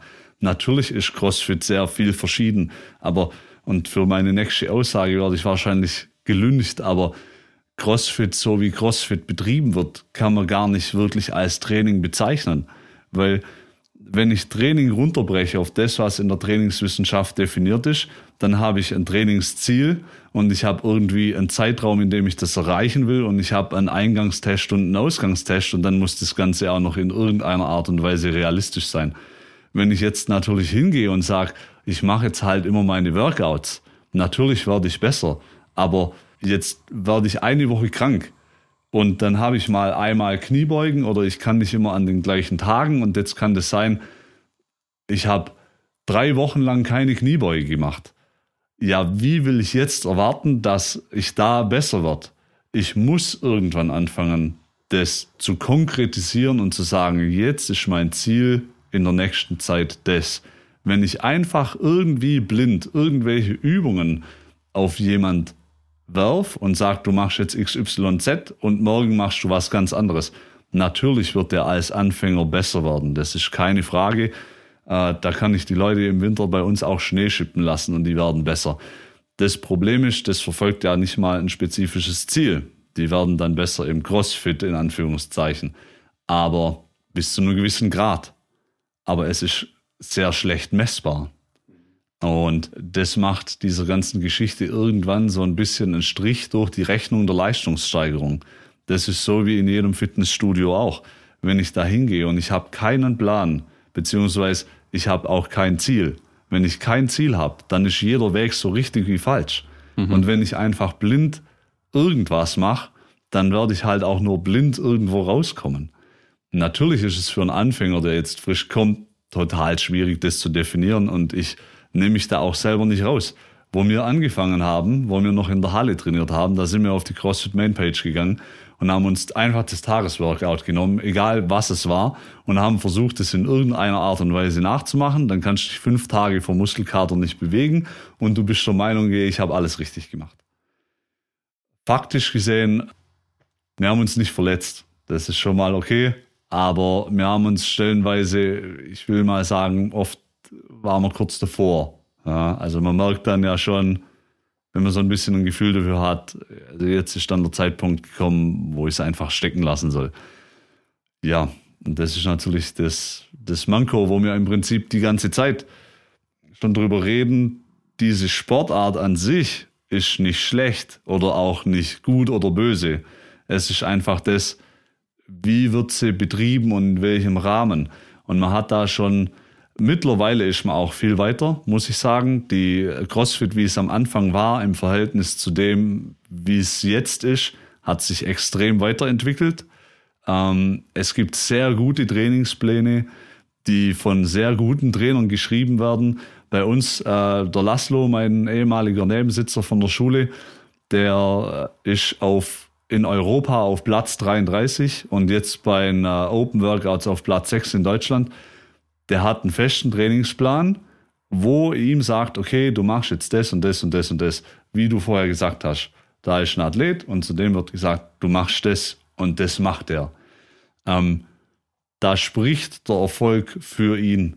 Und da muss ich dann aber auch in der Lage sein zu sagen, okay, und wenn auf meinem Plan ein Rest Day steht, dann bleibe ich halt einfach weg von der CrossFit-Box oder weg vom Studio. Vielleicht gehe ich irgendwie mit dem Hund spazieren, aber ich renne jetzt nicht 15 Kilometer durch den Wald, weil ich ein schlechtes Gewissen habe, dass ich heute nichts gemacht habe. Das funktioniert einfach nicht. Ja, das mit der Zielsetzung und diesem Eingangstest und Ausgangstest, ich glaube, das ist gar nicht, ähm, gar nicht so dumm vom CrossFit, sage ich mal, rein aus Marketing-Sicht. Da kommt jetzt ein neuer, der noch nie Sport gemacht hat und macht heute dann äh, Workout A und es kommt dann erst in einem halben Jahr wieder mal genauso dran und dass er dann in einem halben Jahr besser ist, ist klar. Dann kann er sagen, hey, jetzt kam es wieder, ich habe das vor äh, 180 Tagen schon mal gemacht und jetzt bin ich deutlich schneller geworden. Workout B kommt dann irgendwie in neun Monaten nochmal dran und dann ist er da auch wieder besser geworden. Und dann, ja, ich meine, über die Jahre wird man schon irgendwo besser werden. Und man hat dann theoretisch gesehen schon irgendwo diese Leistungssteigerung oder diese Steigerung generell mit drin und dann fühlen die Leute sich wahrscheinlich auch top. Ja. Und ähm, Ja, wie gesagt, ich glaube, wir müssen einfach ähm, unterscheiden, wie man es wirklich nutzt. Also es ist eine eigene Sportart. Ja, das heißt, man kann es als Test für sich nutzen. Es gibt ja diese, ähm, wie heißen die nochmal, diese, diese Workouts, die man als, ähm, als großen Test benutzt da, diese Benchmarks. Benchmarks, ganz genau, ja. ja. Die werden ja schon auch mittlerweile mehr benutzt als früher so. Ähm, worin ich keinen Sinn wirklich sehe, ist halt CrossFit für eine Sportmannschaft zum Beispiel. Ja, also als, äh, als Athletiktraining, ja, weil das einfach unspezifisch ist. Sonst, wenn man das einfach nur so als, als Beschäftigung, als Training für zwei, dreimal die Woche sieht, so wie der Zumba-Kurs oder das Step Aerobics vor was weiß ich wie vielen Jahren, ja, da war das genau das gleiche. Oder der Bauchbeine-Po-Kurs, der Rückenfit-Kurs und was weiß ich was. Da hast du auch deine 20, 30 Leute mit in der, in der Halle drin und man macht diesen Kurs und es wird aber nicht spezifisch auf eine Person eingegangen und geschaut, hey, was braucht die Person jetzt wirklich genau, damit da was passiert, damit sie sich besser fühlt, damit sie gesünder wird, damit sie stärker wird oder sonst irgendwas, keine Probleme hat. Ja, da werden alle über einen Kamm geschert. Aber wenn man wirklich was erreichen möchte, dann muss man schon generell individuell schauen. Und dann haben wir als Verletzungsproblem, das sehe ich aber nicht nur im CrossFit, das sehe ich in jeder Sportart, in jeder Mannschaftssportart. Für mich ganz klar, bestes Beispiel die Handballer. Die spielen dann irgendwie Regionalliga oder sonst irgendwas, ja, und haben dann zwei, dreimal die Woche Training plus ihr Spiel. Den tut allen die Schulter weh, dann tut dem einen auch den Rücken weh, der andere hat am Knie, der andere hat am Fuß und die gehen trotzdem ins Training, die gehen trotzdem aufs Spiel, ja, und machen sich da kaputt für eine Sportart, die sie eigentlich nur als Hobby betreiben. Und dann sind die dann ihr Leben lang irgendwie eingeschränkt danach, weil sie sich halt dann doch irgendwie ähm, ja einfach kaputt gemacht haben, weil der Trainer sagt, ja jetzt wir sind zu wenig, kannst du nicht doch spielen, äh, machst du halt so gut wie es geht und das Ego ist so groß und dann wollen sie spielen, ja und dann die machen sich kaputt. Und wenn jetzt wenn jetzt meine Leute auf mich zukommen und sagen, hey als Beispiel Rücken, ja also der hat halt einen Bandscheibenvorfall und ähm, jetzt ist ihm irgendwie wieder voll reingefahren bei, bei irgendwas. Und dann fragt er mich so, hey, was soll er machen? Dann war er beim Arzt, hat ein MRT machen lassen, sieht man halt schon wieder die Vorwölbung und so. Er weiß, was er machen kann, damit es besser wird. Das, was wir vorher auch schon gemacht haben. Und es hilft auch extrem. Auf einmal kommt auf die Idee, dann, dann wurde es besser, auf die Idee, hey, ich mache jetzt Kniebeugen mit der Langhantel. Er ist mega unbeweglich. Wir legen den auf den Rücken, ein Bein gestreckt hochnehmen, 45 Grad Winkel ist eine richtige Dehnung bei dem. Mhm. Ja, also hier 90 Grad, was wir haben wollen oder mehr, ganz, ganz weit davon entfernt. Ja. Okay. Und der will jetzt auf einmal hier eine äh, Kniebeuge machen. Hat er bisher auch gemacht mit irgendwie 40 Kilo, hat er gesagt, ja. Jetzt war da halt 50 schon drauf.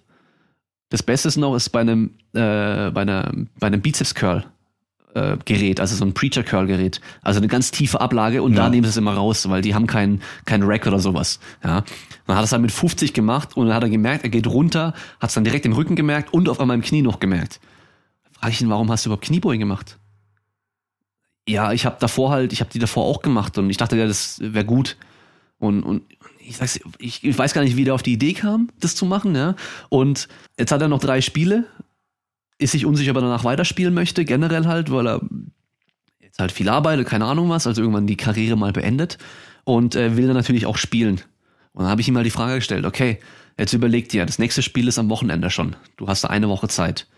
Und das letzte Spiel ist irgendwie in einem Monat, eineinhalb Monaten sowas. Jetzt überleg dir, du kannst jetzt bei diesem Spiel mitspielen, bist erstmal nicht fit, bist noch verletzt. Es wird danach nicht besser sein, es wird wahrscheinlich eher schlechter sein danach. Und dann wirst du nämlich die anderen beiden Spiele auch nicht gescheit spielen können oder gar nicht spielen können, wenn es blöd läuft. Oder denk mal langfristiger, also nur ein Monat, aber halt in dem Fall trotzdem langfristiger.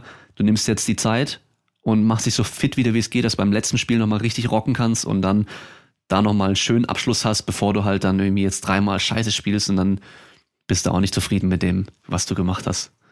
Ja, also das, äh, da gebe ich dir äh, vollkommen recht. Also ein Thema ist natürlich, die Leute werden stellenweise für den Sport, den sie betreiben, nicht bezahlt. Es ist nicht ihr Beruf. Jetzt muss ich mir fragen, wo positioniere ich mich da? Das zieht sich, wie du gesagt hast, durch alle Sportarten. Äh, bei uns in Albstadt gibt es einen Albstadt Bike Marathon.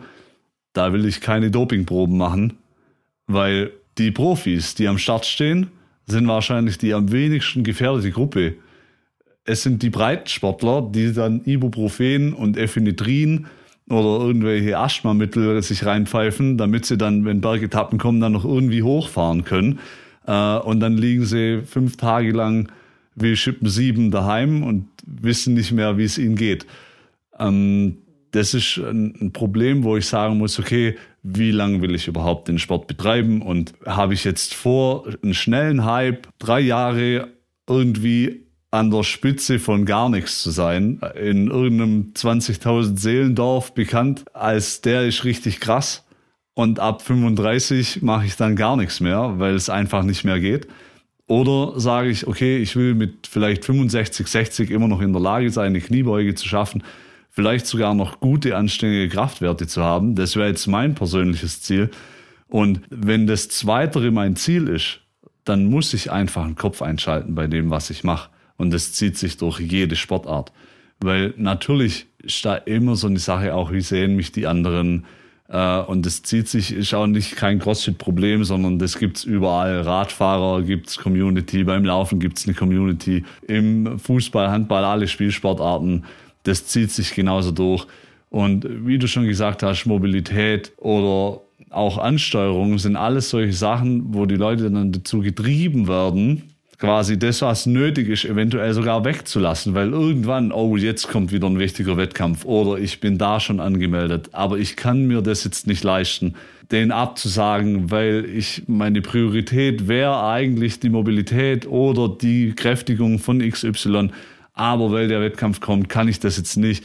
Und dann stehen vielleicht sogar noch Sponsoren im Hintergrund, dann kriege ich im Monat eine Flasche Öl oder irgendwie ein Kasten teures Fanta mit BCAs drin und dann trauen sich die Leute nicht, äh, den Wettkampf abzusagen, weil sie Angst haben, da irgendwas zu verlieren. Oder vielleicht auch nur, dass man dann über sich redet, oh, was ist mit dem los? Wobei auf langfristige Sicht gesehen wäre vielleicht genau das notwendig, um an die Spitze zu kommen, weil ich kenne niemand, der es irgendwie geschafft hat, nach zwei, drei Jahren auf der Bildfläche aufzutauchen, an die Spitze zu kommen und dann langfristig dort zu bleiben. Das sind so Lichtgestalten, die erscheinen und dann verschwinden die aber genauso schnell, wie sie gekommen sind. Es gibt keine Abkürzung zur Meisterschaft. Fertig aus. Es ist nicht möglich. Also da, im Powerlifting sehe ich es auch irgendwie, da gibt es viele Leute, die, die sind auf einmal da und sind voll krass. Meistens noch recht jung. Und dann ist irgendeine Verletzung da und dann hinken die immer diese, hinter diesem Erfolg, den sie mal hatten, hinterher und die kommen nicht mehr auf das Level oder die können das Level einfach nicht halten langfristig. Da gibt's ganz, ganz wenige, die mal richtig ganz, ganz weit oben waren und konstant auch ganz oben sind.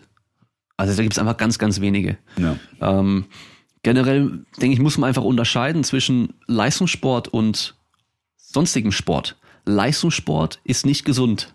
Aber ein Leistungssport, bei dem ist es auch in der Regel der Beruf ja, oder die haben einfach diese Ambition, die wollen der Beste der Welt sein. Ich für mich, wenn ich jetzt, wenn wirklich was auf dem Spiel stehen würde, ja, eine EM, eine WM oder irgendein Titel oder sonst irgendwas, der wirklich irgendwie, der wirklich auch was bedeutet, dann kann ich mir schon vorstellen, dass man da dann auch irgendwie, ähm, ja, vielleicht kurzfristig halt dann doch das Falsche macht zum Beispiel, damit man das erreichen kann, weil man weiß, okay, danach, ich werde dann wahrscheinlich ähm, Probleme haben zum Beispiel, ja, da gibt's auch äh, Umfragen ähm, alle paar Jahre, Olympiateilnehmer.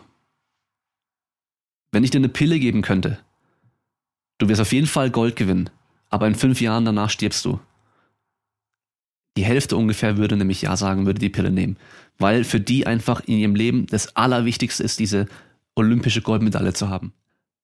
Und da muss man sich einfach fragen, persönlich, ist das einem das wert?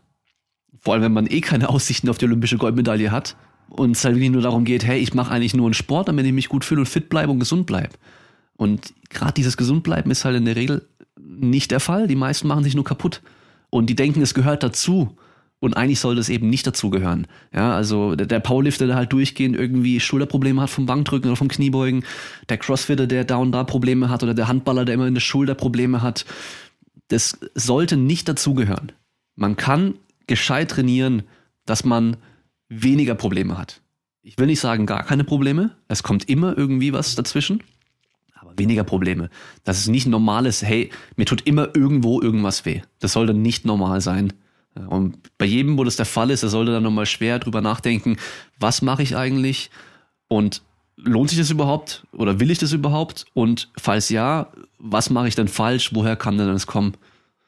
Ja, gebe ich dir recht. Äh, Im Prinzip ist es so, wie du auch schon gesagt hast, mit der Pille.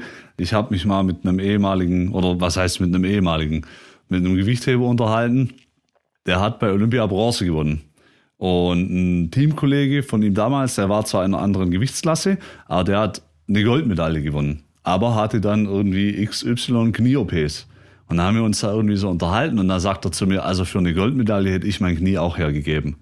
Und wenn ich mir jetzt vorstelle, Fußball oder Baseball in den USA, wo richtig Kohle fließt, ja, wenn ich bei einem Top-Team bin und Millionen und Milliarden verdiene, dann kann ich sagen, ich verkaufe meine rechte Schulter für diesen Sport, aber da bin ich mit 32 Milliardär und in Rente. Ja. Da brauche ich die Schulter, da habe ich dann Top-Ärzte, die richten mir das so hin, da halte ich es dann mit der Schulter aus bis zum Lebensende. Im Breitensport ist es leider häufig so, und das zieht sich durch jede Sportart, bis zu einem gewissen Punkt fängt jeder an, er will sich besser fühlen, er will besser aussehen, er will vielleicht ein Community-Gefühl und irgendwann kommt er an so eine Grenze, wo der Sport schon so einen Suchtcharakter kriegt, wo man dann ein schlechtes Gewissen hat, wenn ich nicht ins Training gehe. Wo die Leute dann sitzen, äh, geplante Restdays werden nicht eingehalten oder werden gar nicht geplant. Ähm, es wird stumpf das gemacht, was der Trainer macht, was, wenn ich einen guten Trainer habe, sehr gut sein kann, aber wenn ich einen schlechten Trainer habe, überhaupt nicht gut sein kann. Ich weiß noch, ich hatte eine Fahrradfahrerin in der Therapie, da wurde auch ewig irgendwie das Knie, glaube ich, nicht besser oder die Hüfte. Und wir haben ewig gesucht und irgendwann sagte der, bring mir mal deinen Trainingsplan. Und dann hatte die, ich glaube, in zwei Monaten hatte die drei Pausetage. Und dann, dann weiß ich, wo das Problem ist. Dann kann ich, da brauche ich an überhaupt keiner Schraube drehen. Da kann ich zu der sagen, bleib mal einfach zwei Wochen zu Hause und fahr vielleicht nur am Wochenende ein bisschen spazieren. Und dann lösen sich Probleme, wo die Leute glauben, oh, ich weiß gar nicht mehr, wie ich damit umgehen soll, von alleine in Luft aus denke, viele wollen halt auch, die sehen, was die Profis machen in ihrer Sportart und wollen das auch machen, aber die denken nicht dran, dass die Profis in der Regel dafür bezahlt werden. Die müssen nicht noch acht Stunden jeden Tag im Büro hocken und arbeiten. Ja, die haben die beste Ernährung, die haben die beste ärztliche Versorgung, die haben vielleicht noch andere Hilfsmittel, ja, die, die vielleicht gar nicht erlaubt sind. Ja. Die haben die beste Betreuung für die Regeneration, die können alles so gestalten, dass das Training optimal läuft und die Regeneration auch läuft. Und wenn wir dann halt irgendwie ähm, ja, ganzen Tag arbeiten und dann vielleicht noch schlecht schlafen oder wenig schlafen und dann ähm, unterwegs noch schnell was essen müssen und so weiter, dann alles suboptimal ist, dann können wir nicht erwarten, dass wir wie so ein Profi auch trainieren können. Eben. Ja? Oder andererseits, dann denken die, ja, ähm, der Fußball hat jetzt auch mit einem kaputten Knie oder kaputten Fuß oder sonst irgendwas kaputt noch gespielt. Aber die müssen halt bedenken, ja, wenn der nicht spielt, kriegt er dann halt auch weniger Kohle. Richtig. Und bei dem sind es halt dann nicht nur 50 Euro die Stunde, sondern bei dem sind es halt paar Millionen. paar Millionen, wenn er richtig Im gut Jahr, ist, ja. ja. Und äh, da würde ich mir auch überlegen, äh, ja klar spiele ich dann. Ja. Auf jeden Fall. Also da, da gibt es kein Wenn und Aber, aber in der Situation befindet sich halt fast niemand. Richtig. Aber das zieht sich auch schon durch, durch Jahre. Also mein Vater kommt aus dem Laufsport. Der hat Triathlon gemacht und dann später Marathon.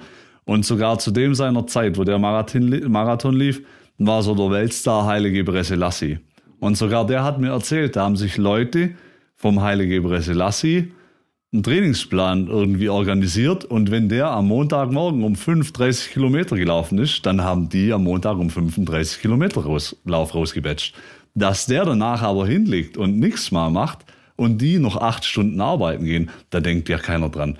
Und dann wundern sie sich, dass dieser Trainingsplan nicht funktioniert. Und es ist sogar witzig, wo wir gerade beim Laufen sind, bei den Kenianern gibt es sogar ein Sprichwort, die sagen, train hard, but rest harder.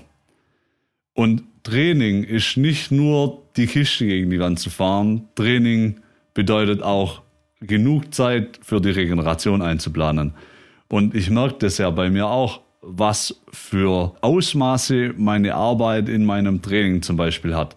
Wenn ich nach Salzburg fahre zum Studium, wo ich einen ganzen Tag auf einem Stuhl sitze, dann kann ich ein bis zwei Trainingseinheiten die Woche mehr fahren, wie wenn ich 40 Stunden die Woche an der Bank stehe, vielleicht dann noch Administration im Büro machen muss. Äh, dann kriege ich in Salzburg Frühstück, Mittag, Abendessen, habe den ganzen Zeit Zugriff auf was zum Essen und so während meiner Arbeitszeit frühstücke ich, dann trinke ich über den Tag hinweg vielleicht vier Shakes und dann gehe ich abends aus dem Haus und esse dann erst wieder richtige Nahrung zu Hause. Das kostet mich in der Woche ein bis zwei Trainingseinheiten. Aber jetzt die Augen zu verschließen und zu sagen, nein, das ist nicht so, ich muss es nur hart genug wollen und dann wird es funktionieren, das ist einfach nicht so. Ja, ich denke, das mit dem Heilige Belassen zum Beispiel ist ein guter Punkt, weil wir hatten beim letzten Podcast die Frage an André, ähm, wie er früher trainiert hat. Und da habe ich mir gedacht, das ist die beste Frage überhaupt eigentlich, weil man sollte nicht gucken, die besten Leute der Welt, wie die jetzt trainieren, weil die sind schon die Besten der Welt. Da geht es um was ganz anderes. Man muss fragen, wie hast du trainiert, um dahin zu kommen, wo du bist. Als du so, ich denke jetzt mal, schlecht warst wie ich oder so schwach warst wie ich, wie hast du da trainiert, dass du dann so weit gekommen bist? Also es geht nicht darum, was die aktuell machen, weil die können viel mehr machen. Ja, die sind auf einem ganz anderen Niveau, sondern was haben die damals gemacht? Und das mit dem Kiste gegen die Wand fahren, jemanden kaputt machen, dass der fertig ist und abkotzt nach dem Training, ist super einfach. Aber langfristig jemanden besser machen, das ist nicht einfach. Und da muss man halt wirklich auch ganz genau schauen, was man macht. Nicht einfach irgendwie irgendein Workout wild zusammenwürfeln und halt, ähm, ja, am Ende vom Training, boah, die sehen noch voll fit aus, machen wir noch 100 Burpees zum Beispiel, dass die halt auf jeden Fall fertig sind und dann da rauslaufen und denken so, boah, richtig krasses Workout, das hat jetzt voll was gebracht oder ich fühle mich voll am Ende. So soll es eigentlich nicht sein. Es sollte, man sollte schon immer das Gefühl haben, so, hey, es wird besser. Die Sachen, die ich mache, die werden besser. Und es wird einfacher. Ja, und dann kommen neue Trainingsinhalte, dass man wieder weitere Anpassungen hat. Ähm, von hier aus, was sind so Sachen, die bei dir voll hängen geblieben sind, wenn du, ähm, du hast ja verschiedene Ausbildungen und, und ähm, äh, Schulungen und Zeugs gemacht. Äh, was hat dich da so am meisten geprägt?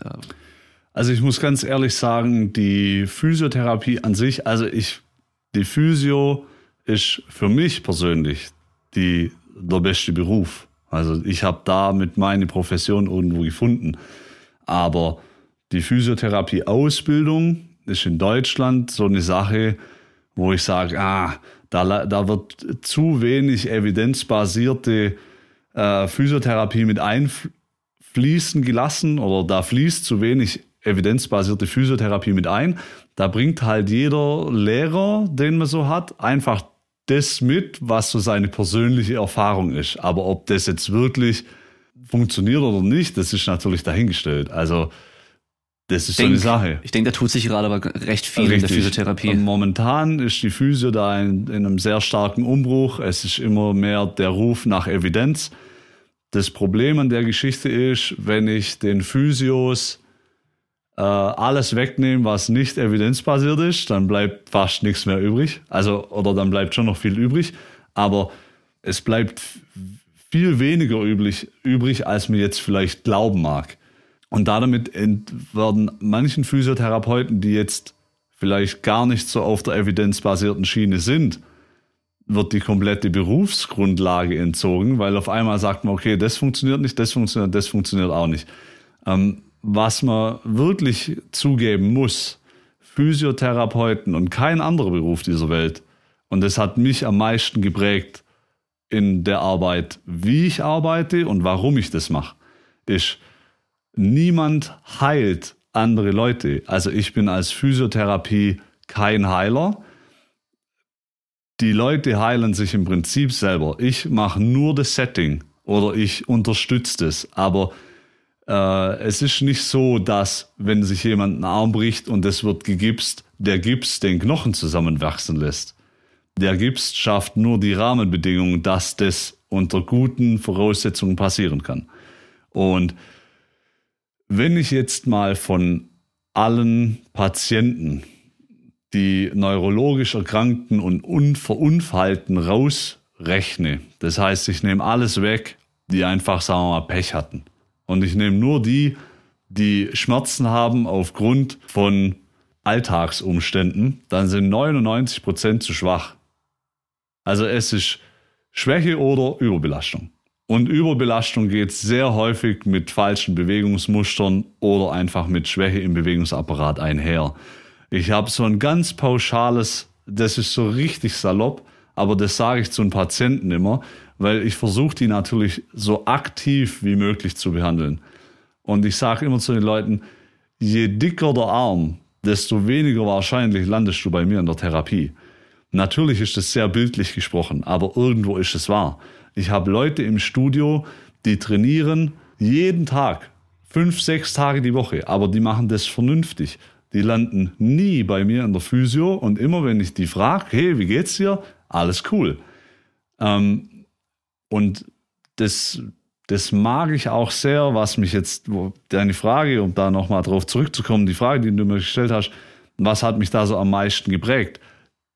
Am meisten hat mich geprägt die äh, Sportphysiotherapie-Ausbildung, die habe ich damals in München gemacht und jetzt das Studium der Sportphysiotherapie, weil häufig halten sich, ich will jetzt nicht sagen Mythen, vielleicht sind es Gewohnheiten, aber man muss ganz einfach sagen, der Physiotherapeut an sich, wenn er mit der Schule fertig ist, hat von Training null Ahnung, absolut nichts. Natürlich haben die Trainingswissenschaft oder Trainingslehre, aber das ist ungefähr so, als ob ich jemand versuchen würde, Autofahren beizubringen, indem ich ihm ein Buch gebe und sage, hier, das lernst du jetzt auswendig, dann kann der trotzdem nicht Auto fahren. Also Leute trainieren können oder Leute trainieren oder mich selber trainieren, ist kein passiver Prozess, sondern aktiv. Wenn ich mich, wie will ich jemand anders im körperlichen Wohlbefinden oder in, im Verhalten äh, unterstützen oder anleiten, wenn ich mich selber mit meinem Körper überhaupt nicht auskenne? Wie will ich jemand trainieren, wenn ich gar nicht weiß, wie fühlt sich diese Trainingsintensität an oder wie fühlt sich die Übung an oder wie geht die Übung, auf was muss ich achten? Ich würde mir zum Beispiel niemals anmaßen, Schwimmer oder Leichtathleten im Schwimmen oder Leichtathletik zu trainieren, weil ich weder schwimmen kann, noch in der Leichtathletik irgendwie was auf der Kiste habe. Klar kann ich so schwimmen, dass ich nicht ertrink, aber das hat ja mit Schwimmen im Leistungsbereich nichts zu tun. Und wenn man dann mal einen genauen Blick darauf wirft, wie Heilungsprozesse ablaufen, wie Regenerationsprozesse ablaufen, was man als Physio da machen kann, dann muss man schlicht und ergreifend ganz häufig einfach sagen, die Zeit ist einer der besten Heiler, die es gibt. Und ich kann, also wenn sich jemand eine Achillessehne abreißt oder wenn jemand eine Achillessehne entzündet hat, dann braucht es halt einfach neun bis zwölf Monate, bis das wieder so ist, dass ich sagen kann, okay, und jetzt darfst du wieder nahezu uneingeschränkt Gas geben, wenn dieser Heilungsverlauf optimal ist. Alles andere zu behaupten oder alles andere zu glauben, dann glaube ich auch, dass neun Frauen ein Kind in einem Monat auf die Welt bringen. Das kann nicht funktionieren. Bestimmte Prozesse brauchen ihre Zeit, so wie im Training auch. Und wie du es schon gesagt hast, wo es darum ging, wie hast du früher trainiert oder was hat man früher anders gemacht, wo die Leute oft nicht sehen wollen, was steckt schon dahinter. Das bezieht sich auf die Physio wie aufs Training. Also Mozart war mit Sicherheit auch ein Wunder, aber der hat so viel Klavier gespielt, dass er mit 21 schon verkrüppelte Hände hatte. Das lässt nur immer jeder außer Acht. Der glaubt, ja, der hat dann sich ans Klavier gesessen und dann hat er halt das gekonnt. Und das ist in der Physio oft auch so. Ich habe Patienten bei mir, die kommen und die sind weit weg von sage ich mal, normalen Kraftwerten oder weit weg äh, von der, von der Möglichkeit, ihr Leben so zu gestalten, wie sie das gerne hätten. Aber die verbessern sich kontinuierlich. Aber die kommen halt über Jahre regelmäßig. Wenn an dem Punkt, wo da ein Stillstand eintritt, muss ich mir die Frage stellen, ist es jetzt altersbedingt oder krankheitsbedingt einfach so? Oder mache ich was falsch? Also ich bin der Meinung, dass man mit dem nötigen Aufwand so ziemlich jeden, der das kognitiv auch selber für sich versteht, immer besser zu machen. Vielleicht nicht überall. Wenn jemand 40 Jahre lang seinen Rücken runter randaliert hat, dann mache ich aus dem keinen 20-Jährigen mehr. Das ist klar. Aber ich bin der Überzeugung, wenn jemand kommt und sagt, ich habe die Verletzung XY oder ich habe ein Kreuzband gerissen und das ist nicht so, wie ich das will, dann bin ich der Überzeugung, man kann das immer besser machen. Dass das so wird, wie das vorher war, das kann kein Mensch versprechen. Aber es hängt sehr davon ab, was die Leute bereit sind, dafür zu tun. Und das ist eine Compliance-Frage, weil die Physio an sich ist ja das Interessante, es gibt zig verschiedene Physios und jeder behandelt individuell, wenn man es mal breit gefächert sieht, total unterschiedlich. Ob jetzt jemand FDM, Rolfing, manuelle Therapie, Massagen oder einfach nur hands-off. Es gibt ja mittlerweile Physios, die fassen die Patienten gar nicht mehr an. Die machen mit denen nur noch aktiv. Jeder hat Erfolg. Sonst gäbe es die ja nicht alle. Also irgendwo funktioniert das ja alles. Das heißt, man kann Physiotherapie gar nicht auf ein Ding runterbrechen und sagen, wow, und das ist jetzt Physio. Und wenn man jetzt noch das biopsychosoziale Modell auch noch mit reinpackt, dann wird da ja nachher ein Riesenkonglomerat draus, ähm, wo man so seine Nische finden muss. Also wie bei dir auch, also wo ich gesagt habe, ich trainiere keine Schwimmer, hast du genickt, na, ich ja, in der Physio ist es genauso. Natürlich, wenn zu mir jetzt jemand kommt und sagt, er braucht Beckenbodentraining, dann sage ich, ich kann das zwar machen, weil ich das mal gehört habe, aber da gibt's hundertprozentig bessere Leute wie mich. Und da würde ich dich auch gern hinverweisen, weil du wirst bei mir nicht glücklich. Mhm. Ja, kommt ganz stark darauf an, mit wem man arbeiten muss, ja. Richtig. Also ich werde beim Gewichtheber kein Powerlifting-Training machen. Und andersrum ja. mit, mit dem Powerlifter kein Gewichtheben-Training, ja, weil das ist einfach was anderes, man braucht. Das sind aber alles Werkzeuge, die zu einem bestimmten Ziel führen können. Die sind deswegen halt nicht falsch, sondern nur in dem, in der Situation dann halt nicht angemessen oder falsch. Ja. Also für mich persönlich, meine Erfahrung mit Physiotherapeuten, das klingt vielleicht ein bisschen böse oder blöd, ist oftmals so ein bisschen so Voodoo-mäßig, Hippie-mäßig, je nachdem, wie man da hat. Und da finde ich es eben ganz interessant mittlerweile.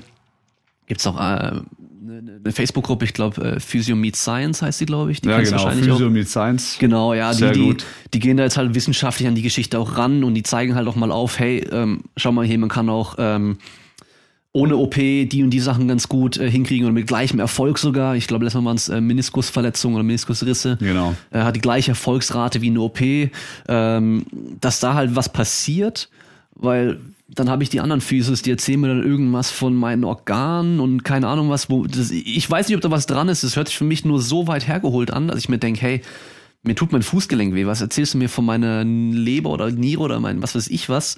Und wollen mir noch was von der Ernährung erzählen, ja, dass mein Fuß wegen meiner Ernährung noch weh tut. Und der geht aber zwischen jeder Behandlung raus und, und, und qualmt da rum mit seiner Zigarette, ja, und hat die beschissenste Körperhaltung überhaupt und so. Das ist so dieses typische, ähm, ja, also so, das ist für mich so dieser typische, der eine typische Physiotherapeut, und dann gibt es eben die anderen, die halt voll in der Praxis drin sind und halt dann auch evidenzbasiert arbeiten, ja, und dann, ähm, ja, so wie du jetzt halt auch sagst, irgendwie so sagen, okay, alle Methoden haben irgendwo ihren Platz, aber es kommt halt ganz drauf an, mit wem man arbeitet oder was das Ziel dann noch ist, ja, und, oder was man für sich selber auch gefunden hat.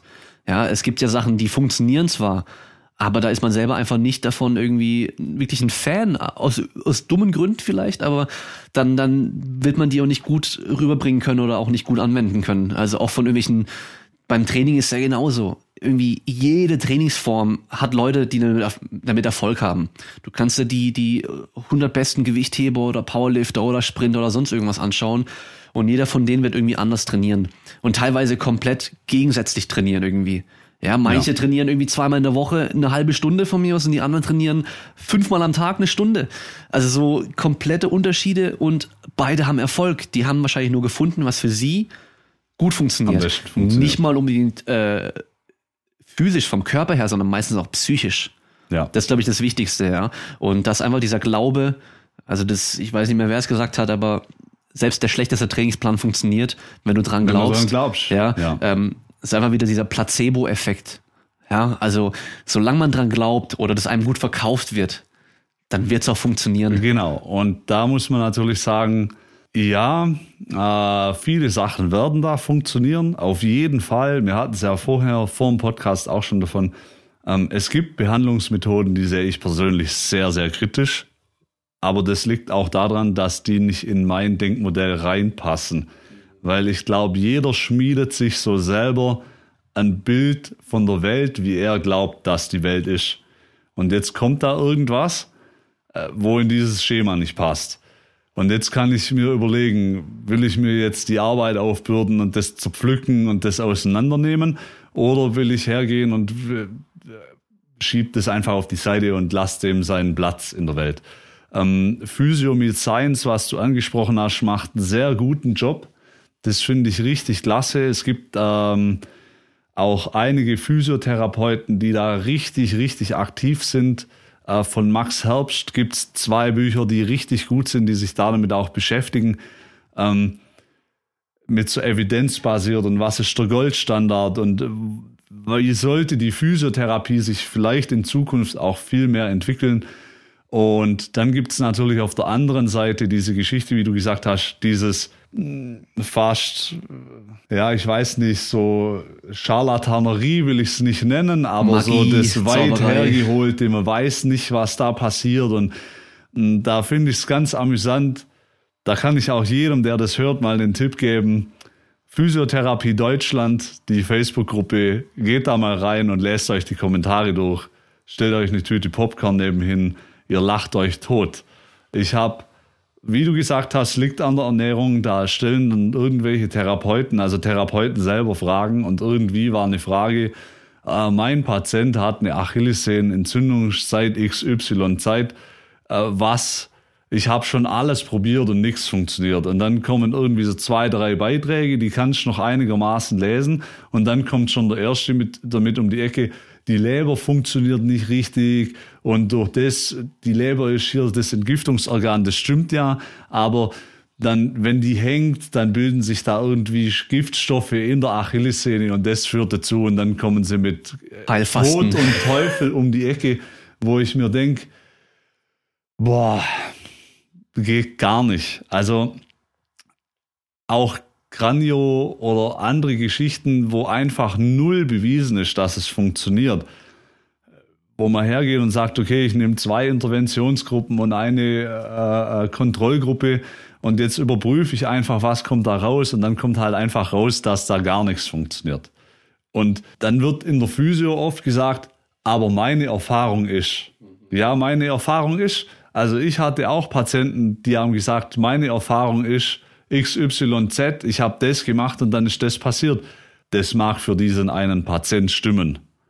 Aber gehe ich jetzt so weit, dieses Konzept, so stumpfsinnig wie es ist, auf die breite Masse anzuwenden. Oder nur weil es bei dem funktioniert hat, Oder heißt es nicht, dass was anderes nicht besser funktioniert hätte. Richtig. Ja, also da für, ja. für mich zum Beispiel mit der Low Carb Ernährung im Leistungssport, ähm, nur weil jetzt einer mit Low Carb Marathon an Topzeit läuft, Heißt hast du trotzdem noch, du hast 100.000 andere, die mit einer High-Carb-Ernährung genauso gut laufen oder besser laufen. Ja. Oder ob er mit einer High-Carb-Ernährung nicht vielleicht auch besser laufen würde.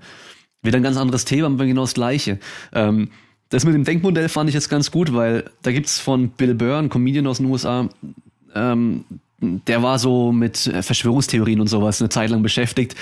Und der hat halt gemeint, äh, du hast dann deine Meinung und dann gehst ins Internet auf imright.com und findest genau das, wonach du suchst, ja. ja genau. Es ist auch so. Ich sag von mir aus selber, ich bin auch offen für Neues und ich schaue mir gerne alles an, aber bin ich natürlich nicht.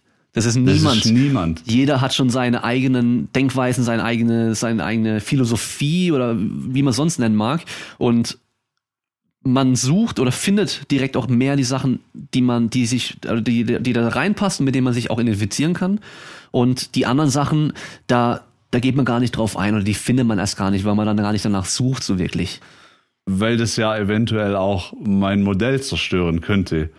Deswegen bin ich ja auch so ein Fan von wissenschaftlichen Analysen, weil Glauben, also das Gegenteil von Wissen ist nicht nicht Wissen. Das mhm. Gegenteil von Wissen ist Glauben, weil wenn ich was nicht weiß, aber ich kann es wissen, dann muss ich nur nachgucken, wo es steht, wenn es da einen Beweis dafür gibt.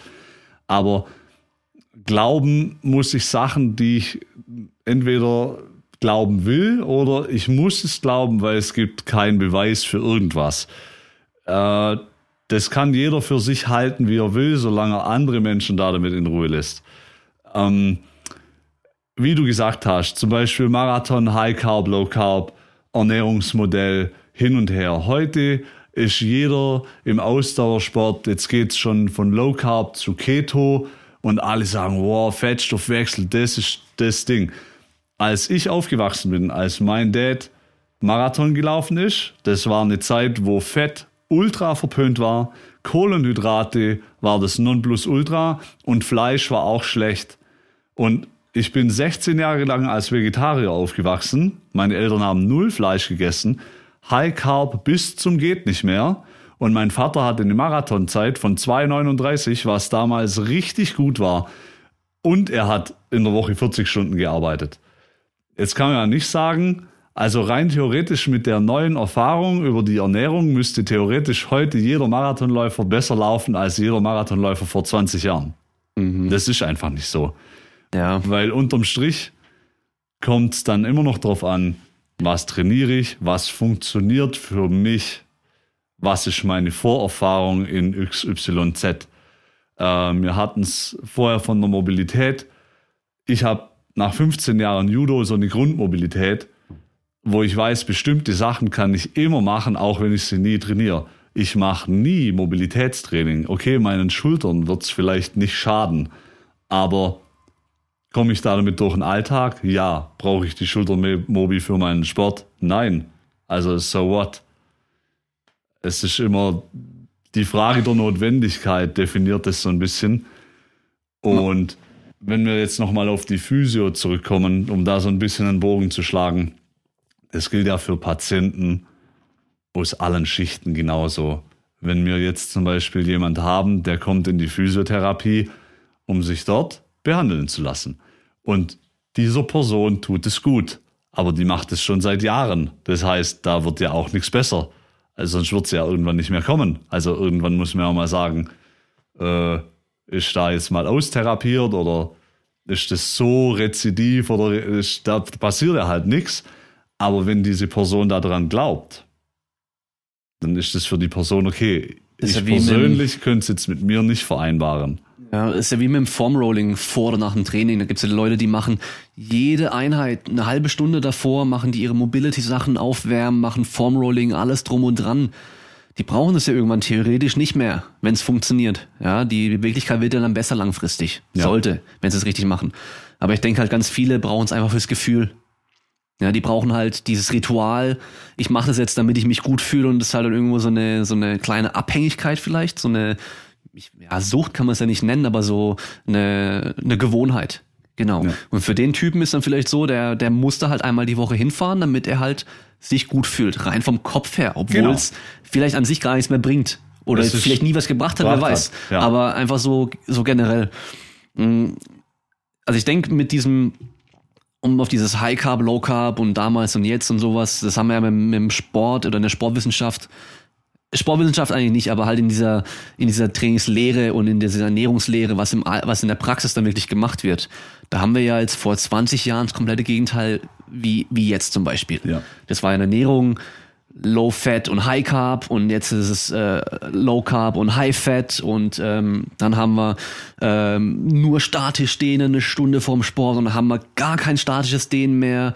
Dann haben wir beim Krafttraining ähm, oder beim Athletiktraining, ja, Krafttraining macht äh, langsam und unbeweglich und jetzt haben wir so ein Extrem, vielleicht jetzt schon wieder ein bisschen weniger, aber dass die Leute alle trainieren wie Powerlifter. Ja, ähm, das ist generell wahrscheinlich überall der Fall. Es ist ein Riesenpendel, das schwingt von einem Extrem ja, zum anderen. Genau. Die Zeit, der Zeitraum, wo das schwingt, ist wahrscheinlich überall unterschiedlich, aber die Wahrheit ist in der Regel irgendwo in der Mitte. Ganz genau. Ja, also zum Beispiel die ausgewogene Ernährung ist immer noch die wahrscheinlich beste Ernährung überhaupt. Beim Training haben wir Formen von wenig Wiederholung und viel Wiederholung, schnell und langsam, alles drum und dran hat irgendwo seinen Platz. Beim Dehnen genau das Gleiche. Statisches Dehnen ist nicht schlimm, statisches Dehnen ist nicht böse.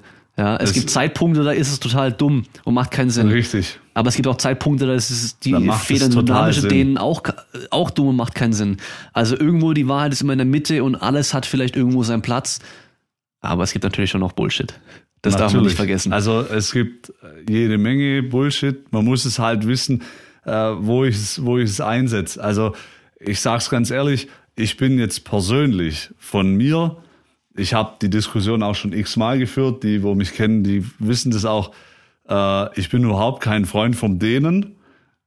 Jedenfalls, wenn das passive Dehnung ist, weil Mobilität und Flexibilität sind einfach zwei Paar Schuhe. Das Nervensystem nimmt nichts mit. Äh, andererseits ist es so, wenn ich jetzt in einer Sportart wäre wie rhythmische Bodengymnastik, dann muss ich dehnen. Oder wenn ich im Ballett bin oder im Turnen, dann komme ich gar nicht drum rum.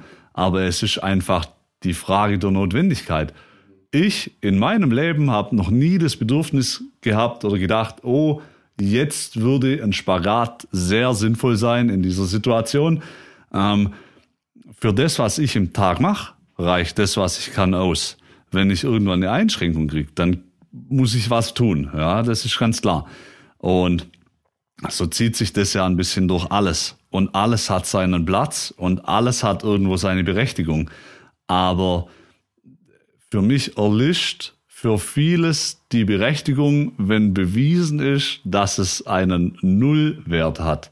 Weil wenn ich dann auf der einen Seite zum Beispiel Patienten habe, die werden auf Teufel komm raus, jetzt muss operiert werden. Ich hatte einen Patient, der sagt, der Arzt hätte zu ihm gesagt, laut Röntgen, also Röntgenbild vom Knie gemacht, der hat aber gar kein Problem am Knie, warum auch immer, hat man das geröntgt und dann sagt der Arzt ihm, du brauchst ein neues Kniegelenk. Und dann sagt er, warum?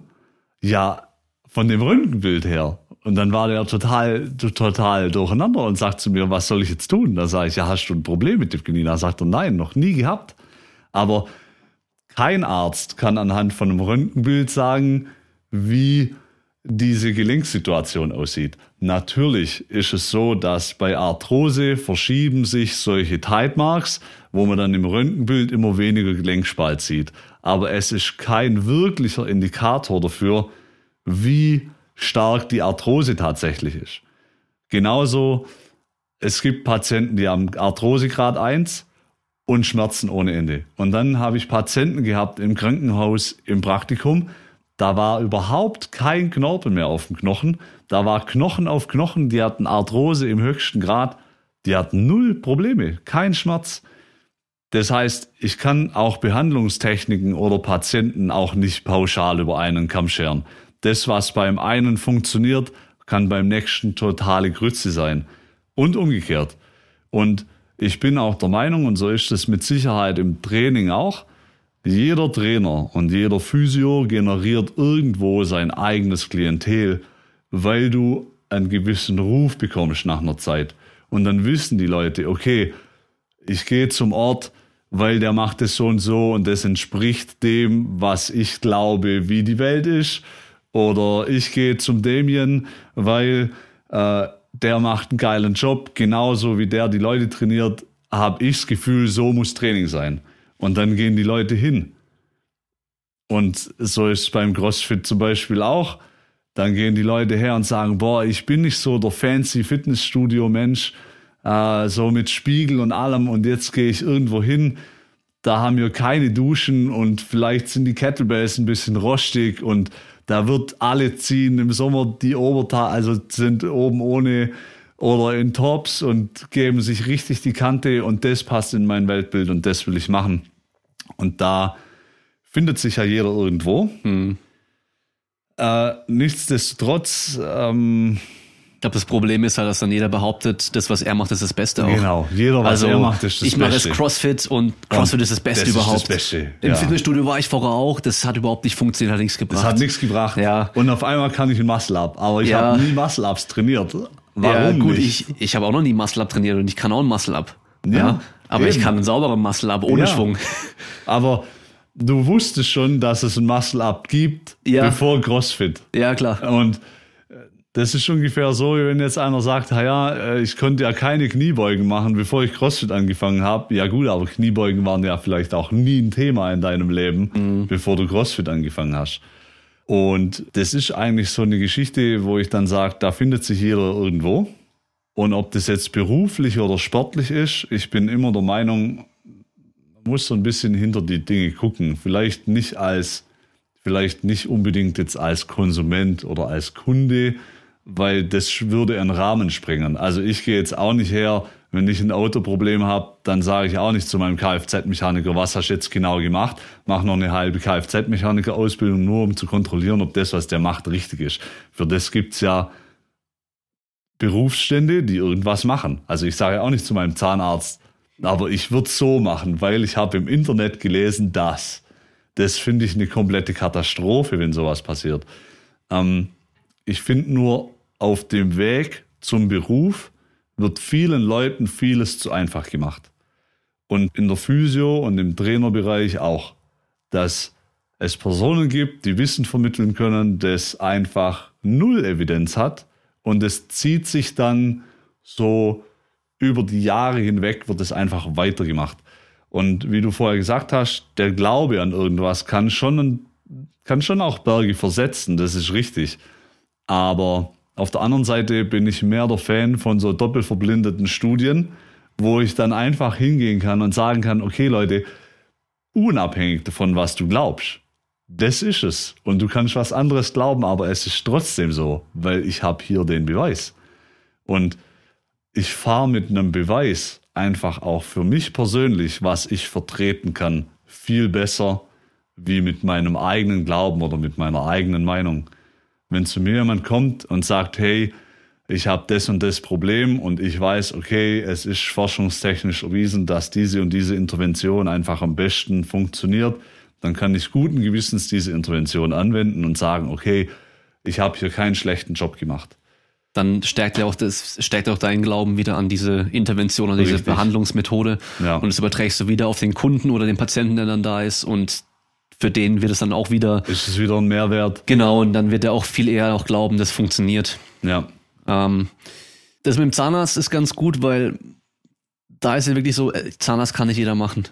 Wir haben leider jetzt in diesem Fitnessbereich, vor allem in der Fitnessbranche, haben wir viele Leute, die halt einfach ein paar YouTube-Videos geschaut haben, um es mal extrem zu machen, selber ein bisschen trainieren und jetzt halt sagen, sie sind Experten auf einmal, nennen sich jetzt hier Strength Coach oder Mobility-Experte oder was weiß ich, was es alles gibt, ja. Ähm, da ist natürlich halt schon nochmal, ist viel weniger reguliert und dadurch ist es nochmal viel schwieriger für die Leute selber herauszufinden, ähm, boah, der eine sagt A, der andere sagt B. Komplett gegensätzlich. Wer hat jetzt da recht? Und da habe ich selber sehr große Probleme gehabt oder war ich sehr unsicher damals, als ich angefangen habe mit, mit, mit dem Training, mich zu informieren und so weiter. Wem kann ich jetzt glauben? Ähm, das ist natürlich einfach wirklich das Problem. Und vielleicht als Tipp für, für die Zuhörer, wenn, wenn, wenn du jetzt irgendeinen Artikel, einen Artikel liest, ja, und jemand behauptet, das ist so, oder, oder einfach nur wirklich sagt, bam, so ist es und fertig, keinerlei Begründung liefert oder vielleicht auch irgendwelche Begründung liefert oder noch viel besser, wenn man jetzt einen Trainer da vor sich stehen hat und man fragt den was, ähm, hey, ähm, soll ich die Kniebeuge immer so tief machen, wie es nur geht, überhaupt? und er sagt, ja, Kniebeugen müssen immer super tief sein, dann könnt ihr euch sicher sein, er hat nicht den vollen Durchblick. Die beste Antwort, die in dem Fall kommen kann, ist, es kommt drauf an. Genau, es kommt drauf an. Ja, also ich persönlich bin natürlich im Kraftsportbereich tätig. Ich mache am liebsten mit Leuten schon irgendwie Kniebeugen und Kreuzheben und so Geschichten. Ja, ähm, ich denke, es das die Übung an sich ist nicht unbedingt das Beste, was man dann vielleicht machen könnte, aber oftmals ist es so, wenn man die Übung jemandem beibringt und der die richtig lernt und dieses Verständnis dafür auch lernt, dass er dann viele andere Sachen im athletischen Bereich dann automatisch schon besser macht oder richtig macht. Aber das heißt nicht, dass ich jetzt mit jeder Person, die zu mir kommt, tiefe Kniebeugentraining machen muss. Nee, muss ja. nicht sein, ja. Da kommen jetzt die ganzen nur noch 15 Strength Coaches und Powerlifter und was weiß ich was, die als Athletiktrainer sein wollen und lachen über die äh, Leichtathleten, weil die nur halbe Kniebeugen oder Viertelkniebeugen machen. Das hat aber in diesem Fall in der Phase vom Training, in der Phase vom Wettkampf und so weiter, macht es einen Sinn, dass sie die Kniebeugen dann nicht immer ganz tief machen. Und bei denen steht auch in der, in der Regel nicht das Krafttraining an erster Stelle, sondern die Leistung, die sie in ihrem Sport anbringen können. Das, das Krafttraining ist nur ein kleiner Teil nebenan. Das heißt, die werden auch nicht fünfmal die Woche extrem schweres Krafttraining machen. Die haben ein, zwei schwere Einheiten in der Woche vielleicht. Ja, also so, es kommt immer drauf an. Und ich glaube, es ist so wirklich so die beste das Beste, was man einem mitgeben kann, wenn man sich unsicher, wenn man jemand eine Frage stellt, wenn der einfach sagt, ja, ist so oder nee, das ist voll scheiße. Es kommt immer drauf an. Kommt immer drauf an. Es gibt kein Pauschal, das ist der richtige Weg. Ja. Das gibt's nicht. Ich lese gerade ein Buch von Dan John und der sagt witzigerweise genau das Gleiche. Der hat gesagt, die Footballmannschaft, die im Kraftraum die höchsten Werte bringt, ist meistens nicht die, die nachher einen Super Bowl gewinnt sondern die, die irgendwo im ersten Drittel schon draußen sind, weil die sind halt im Kraftraum am besten, aber das heißt nicht automatisch, dass die am besten Football spielen. Ja, genau. Da, da kannst du ja auch dann die, die Top-Athleten nehmen irgendwie und äh, eine Fußballmannschaft zusammenstellen, mit denen die am, am schnellsten rennen, am höchsten springen und, ähm, und, und super hart schießen können. Und du nimmst dann irgendwelche alten Hasen, die halt ähm, früher mal Profi gespielt haben vielleicht und jetzt hin und wieder mal ein bisschen kicken und die ziehen die jungen äh, Superathleten ziehen die ab, weil die halt besser spielen können. Ja. Also da ist im Sport ist es nochmal was ganz anderes wie jetzt im, im, im Fitness oder im, im Kraftsportbereich, ja. Also es gibt wenige Sportarten wie Gewichtheben oder Powerlifting, wo das Training auch der Wettkampf im Endeffekt auch ist oder der Ja. Wettkampf das Mittel Ja. des Trainings auch ist. Ja. Richtig. Ähm, wenn ich mir einen Sprinter anschaue, wie viel der im Training sprintet und was der sonst noch alles macht, das, das was der sonst noch macht, ist ein Riesending. Also ein Riesenumfang an Training. Ja. Also was weiß ich, die ganze, die ganze, das ganze Krafttraining, dann irgendwelche Sprungtraining, dann Beweglichkeit, dann, dann Laufschule, Lauftechnik. Und die eigentlichen Sprints sind nicht der Großteil des Trainings. Kurz vorm Wettkampf wahrscheinlich schon. Schon. Aber so aufs ganze Jahr gesehen, die sprinten nicht Lauf so viel. ABC, Ja. die ganzen Plyometrik-Geschichten. Ja. Regeneration, ein Riesending. Regeneration. Ähm, nicht umsonst gibt's da ja mittlerweile richtige Regenerationscoaches, die nur da dafür zuständig sind. Ich habe letztes Jahr habe ich einen Vortrag gehört von äh, einem italienischen Betreuer von der, Ita äh, der italienischen Rennrad-Nationalmannschaft und der hat gesagt, die kommen ins Ziel, fahren aus auf der Rolle, dann wird massiert, dann in Jacuzzi, dann wird massiert, dann essen die zwischendrin irgendwas und dann werden die von vorne bis hinten betüttelt. Und der hat gesagt, wenn du von so jemand die Wade in der Hand hast, die zerfließt fast wie Butter und sage und schreibe, vier Monate später kommt bei mir ein Italiener zur Türe rein, allerdings ein Mountainbike-Fahrer und es war im April, Mai irgendwann um den Dreh. Und er hätte müde Beine, ob ich ihn noch ausmassieren könnte. Er hätte erst übermorgen das Radrennen. Dann habe ich gesagt, ja, kommst heute Abend wieder. Ist wieder gekommen, dann habe ich mich mit ihm unterhalten. So eine Wade und so ein Oberschenkel hatte ich noch nie in den Fingern. Da merkst du keinen, keine Verhärtung und gar nichts. Und dann frage ich ihn, wie viele Kilometer bist du schon gefahren dieses Jahr? Und da sagt er, ich glaube im Mai war das, dann hatte der schon 7000 oder 8000 Kilometer auf dem Tacho. Und wenn andere kommen, die fahren die Hälfte, bei denen ist alles knallhart. Und Ja. dann sagen die, ich weiß nicht, warum es nicht vorangeht. Das ist wahrscheinlich einer der Gründe, warum es nicht vorangeht. Der schenkt seiner Regeneration genauso viel Beachtung wie im Training. Das ist gerade auf einem hohen Niveau natürlich. Da geht es ja nicht mehr um die Leistungssteigerung, die ist ja dann minimal. Da geht es um den Erhalt oftmals. Ja. Und da hat man einfach dann die Regeneration einfach nochmal viel wichtiger. Aber mit, dem, mit, der, mit der Muskelqualität, da, da kommt mir auch ein BMX einen Sinn. Ein absolutes Tier. Ja, also wirklich, ähm, sah auch richtig krass aus, so muskulär, auch der Oberkörper richtig krass. Äh, super stark, super explosiv, springt mega hoch, voll muskulös, also so richtig, richtiges Viech einfach. Und wenn du dem die Schulter anfasst oder den Nacken anfasst, das war sowas von weich. Ich habe jedes Mal gesagt, hey, ich bin so neidisch darauf. Ich laufe hier rum, ich trainiere irgendwie drei, viermal die Woche, ja, und mein, mein Nacken ist hart wie Stein und, und, und äh, bin verspannt und sonst irgendwas und und und der ist so weich. Ich habe immer gesagt, ich bin super neidisch auf dich. Ja. Aber dann schaue ich mir den an, ja, der macht zwar zwei, zwei Stunden im, im Kraftraum dann, ja, aber dann fährt er halt noch auf dem Fahrrad aus, ja, davor macht noch so viel hier, dann, dann dehnt er sich teilweise eine Stunde und, und also der macht einfach generell viel für die Regeneration. Da steckt viel mehr Arbeit drin. Genau. Ja. Und nicht das, was ich mache. Ich gehe in den Kraftraum, ich mache mich nicht mal richtig warm, ich gehe direkt an die Langhantel, mache ein Ja. paar Aufwärmsätze, weil ich habe ja nicht viel Zeit. Ich muss in einer Stunde mit dem, mit dem Training fertig sein. Ja. Mein Training ist eigentlich eineinhalb Stunden lang oder zwei Stunden, aber ja, also aufwärmen, aufwärmen weggelassen. Ja, ich mache halt direkt äh, mit der Kniebeuge mache ich mich warm, dann äh, lasse ich natürlich am Schluss die Übungen weg, die ich eh nicht so gut mag, äh, nicht so nicht so gern mache, weil die blöd anstrengend sind, weil ich die nötig habe. Ja. Und dann macht man halt das, was eigentlich ja, was man wieder nicht machen sollte. Ja, also genau. so bestes Beispiel dann. Ich schaue auf die Uhr. Wir wollen jetzt heute noch trainieren gehen. Ich glaube, so langsam sollten wir mal Schluss machen. Ich denke, äh, abschließendes Wort. Äh, es kommt drauf an. Ist die beste Antwort Kommt auf drauf an. fast jede Frage, vor allem auf jede allgemeine Frage. Ja. Ähm, ist so die, das beste Schlusswort, was man noch mitgeben kann.